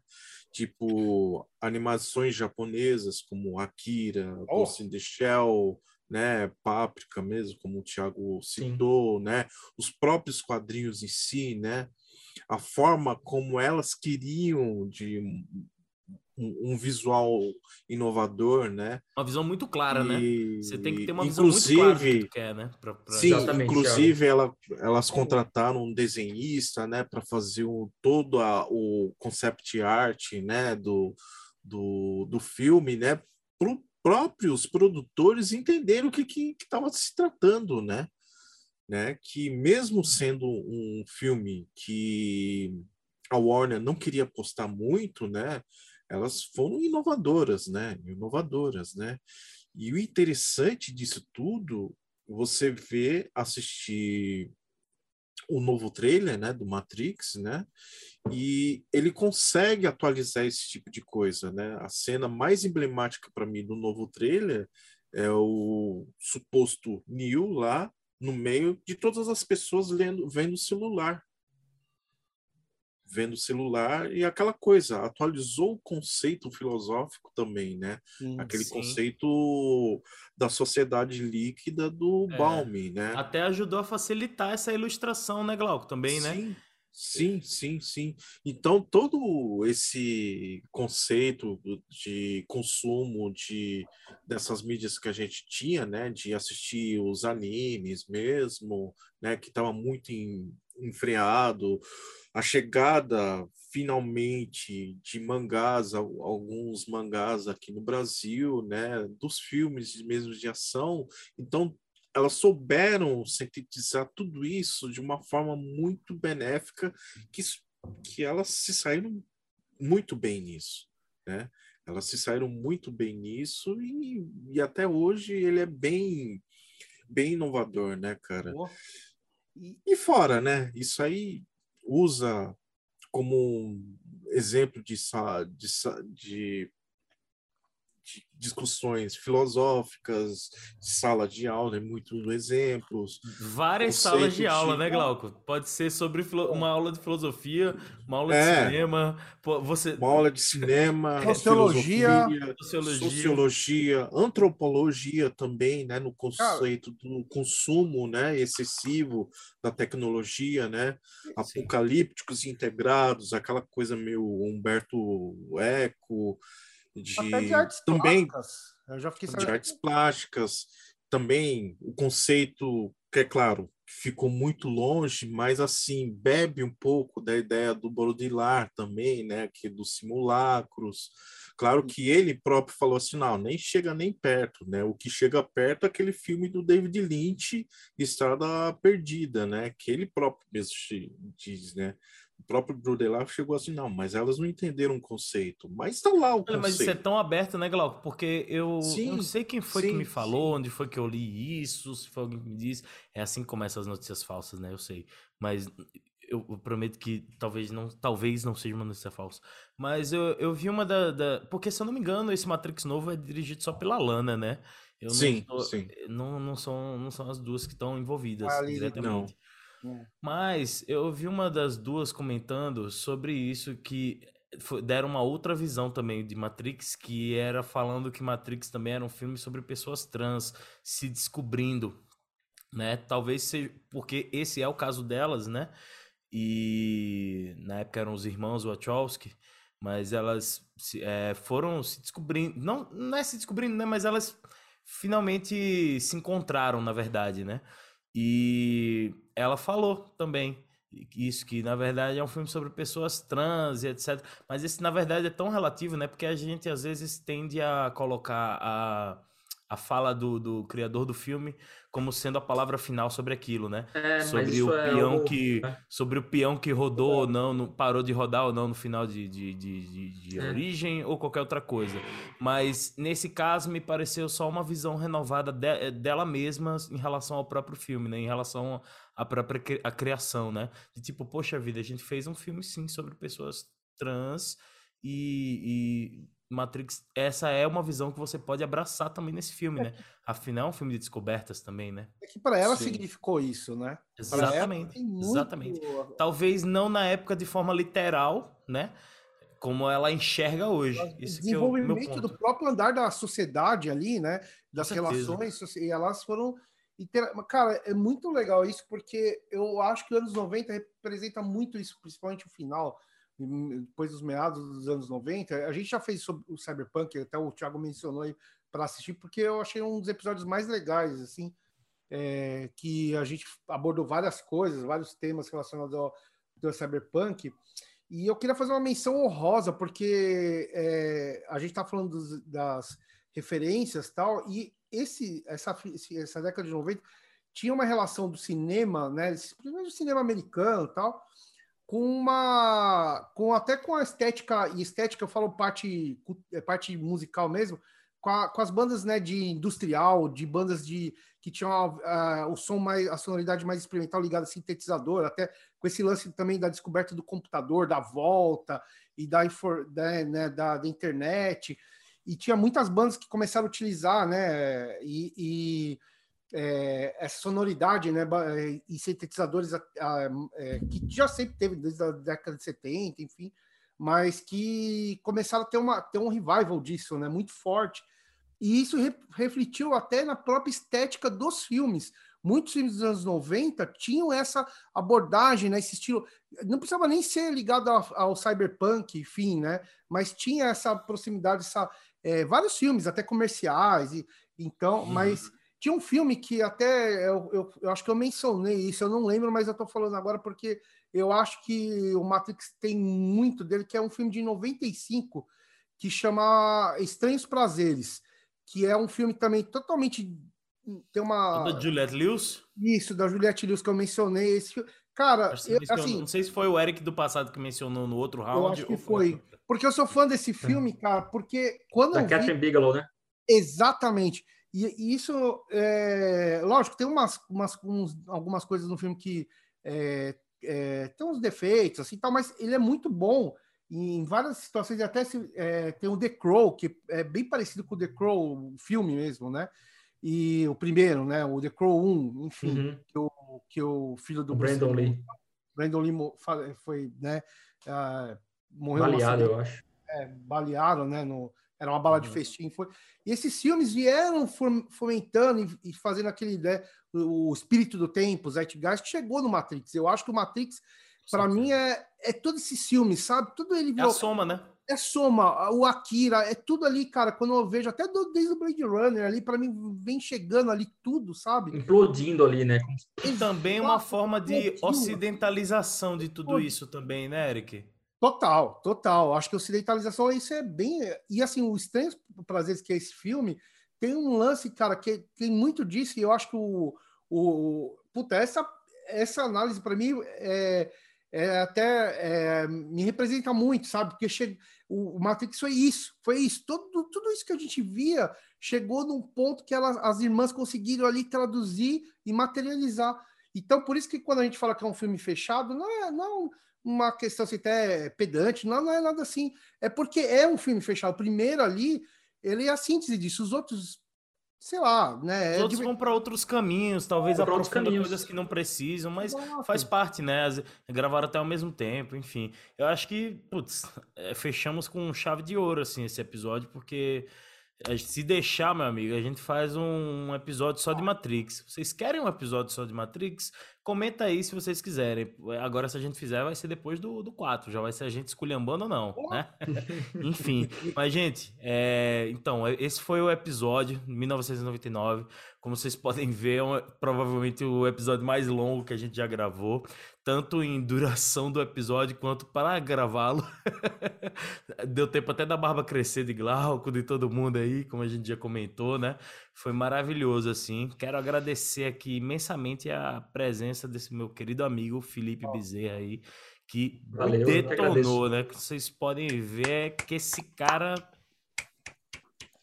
é isso, Brilha é muito isso. no Corinthians. Esse vermelho. cara manja de cinema, viu? E se você quer mais episódios com ele, comenta aí também. E se você não quiser, vai ter mesmo, porque o cara manda muito e a gente quer ele aqui, tá bom? É. com raiva de mim, não, porque eu não gosto do Matrix 2 e 3, mas enfim, tem o 4, aí de repente eu gosto, né? Por mas você não tá sozinho nesse barco, é, exatamente. Vamos torcer aí para também as coisas estarem melhores aí no mundo, para todo mundo estar tá no cinema aí desse, pra ver esse filme, goste ou não, né? É isso. Valeu demais, Felipe, pela participação. É isso, galera. Espero que você tenha gostado, aturado aí. quiser falar algum jabá, alguma coisa, manda brasa. Suas considerações finais. Galera, obrigado. Achei sensacional a experiência. Demorou um pouco para gravar, tivemos um, né, um hiato. e até falei para o Thiago, depois que a gente passou esses três, quatro meses, não, vou fazendo freestyle aí. O pessoal vai falando dos filmes, eu vi os filmes, né? Então, vou, do que eu vou lembrando, eu vou falando nesse segundo episódio, né? nessa segunda parte aqui. Mas sensacional, é, enfim, quiserem minha presença mais vezes, fiquem à vontade para me convidar. Sei que o tempo é complicado de unir todo mundo, mas vou fazer com o maior prazer. Glauco e Eric, valeu mesmo aí. Ó, oh, nossa, eu falo Sempre bom falar de cinema, gente. Cinema é, tipo, é uma parte de mim que, sei lá, instituição. É uma igreja. não chora, não, cara. Não precisa. eu nem chorei. Eu, eu, as pessoas falam que às vezes eu dou, dou uma cafungada no nariz, eu faço direto, mas não, tô, tô de boa. Ele é um cara emotivo. Eu acho, eu acho que o Thiago falou alguma coisa na, no, na primeira parte, que eu tava falando de história real. Eu acho que o Thiago. Não sei. Você se emocionou ali. Eu emocionei, não. É, é não sei se eu me emocionei, não, mas enfim, talvez tenha me emocionado. Mas, é, mas, mas é agora foi meu nariz que coçou mesmo. E se tá? se então... emocionou também, não tem o menor problema. Não tem problema tem tá problema. bom, beleza. Igual, igual eu fiquei com no, trilha, no, no, no episódio do Trilha Sonoras, por favor, vejam esse também, que tem a ver com cinema. Tá demais. tá vendo? Cinema, cara, é um bagulho que não tem erro, cara. É Amamos. Bom, a gente ama. Cinema é. e música, se junta os dois, fica perfeito. Pois é. Aí do Trilha Sonora, quando a gente falou do Ennio Morricone ali, foi... Nossa, isso. cara. foi demais, cara. É isso aí, né, Glaquito? É Mais um episódio aí. aí pra conta. Mais um episódio para conta. Missão cumprida. Yes. E aí, inclusive, você falou do, do Ennio Morricone, tem uma música dele, dos Intocáveis, é, que é a música tema da morte do personagem do Sean Connery, né? Nossa, Nossa. cara. Em dias chuvosos, essa, esse, esse, esse tom é nossa, sensacional. Essa trilha sonora, cara, é, é, sei lá, cara, eu, eu, acho que um dia eu vou acordar e vou dizer, não, ela, é maior que o próprio filme, porque é, é linda. Assim. Ah, é maravilhoso. É incrível, é incrível. É um filmaço, Os né? Pô, é. Aqui é assim, velho. Você vacilou, a gente já dá mais uma dica aí pra você, tá vendo? É isso aí, velho. E aí, meus queridos, acompanhem a gente aí. Voltamos com tudo. Vocês podem ver, tem temas incríveis aí, principalmente focado nas duas maravilhas que tanto amamos, como o Eric pontuou aí, música e, e, e música e cinema. E é isso. Deem um joinha, assinem se vocês estão ouvindo em alguma plataforma. É, assina, é, assina o podcast, dá uma ouvir, é, se está ouvindo. Se quiser olhar a cara da gente aqui, estamos aqui no YouTube. É, episódios quinzenais. Estamos a todo vapor agora. Vamos que vamos. Que 2022 é sem Covid, sem Bolsonaro. E que mais? E mais Star Wars. De, e mais Star Wars e com vontade da gente se encontrar e fazer, quem sabe, um episódio aí presencial, né? Coisas aí que só já sabe, né? Vamos lá, gente. É isso. Muito Todo obrigado. mundo sofá aí do Thiago. É isso, meu sofazinho aqui cheio de pedal em cima, viu, gente? Coisa louca. É isso, meus queridos. Um grande Valeu, abraço. Até o próximo episódio e tudo de bom. Valeu! Valeu.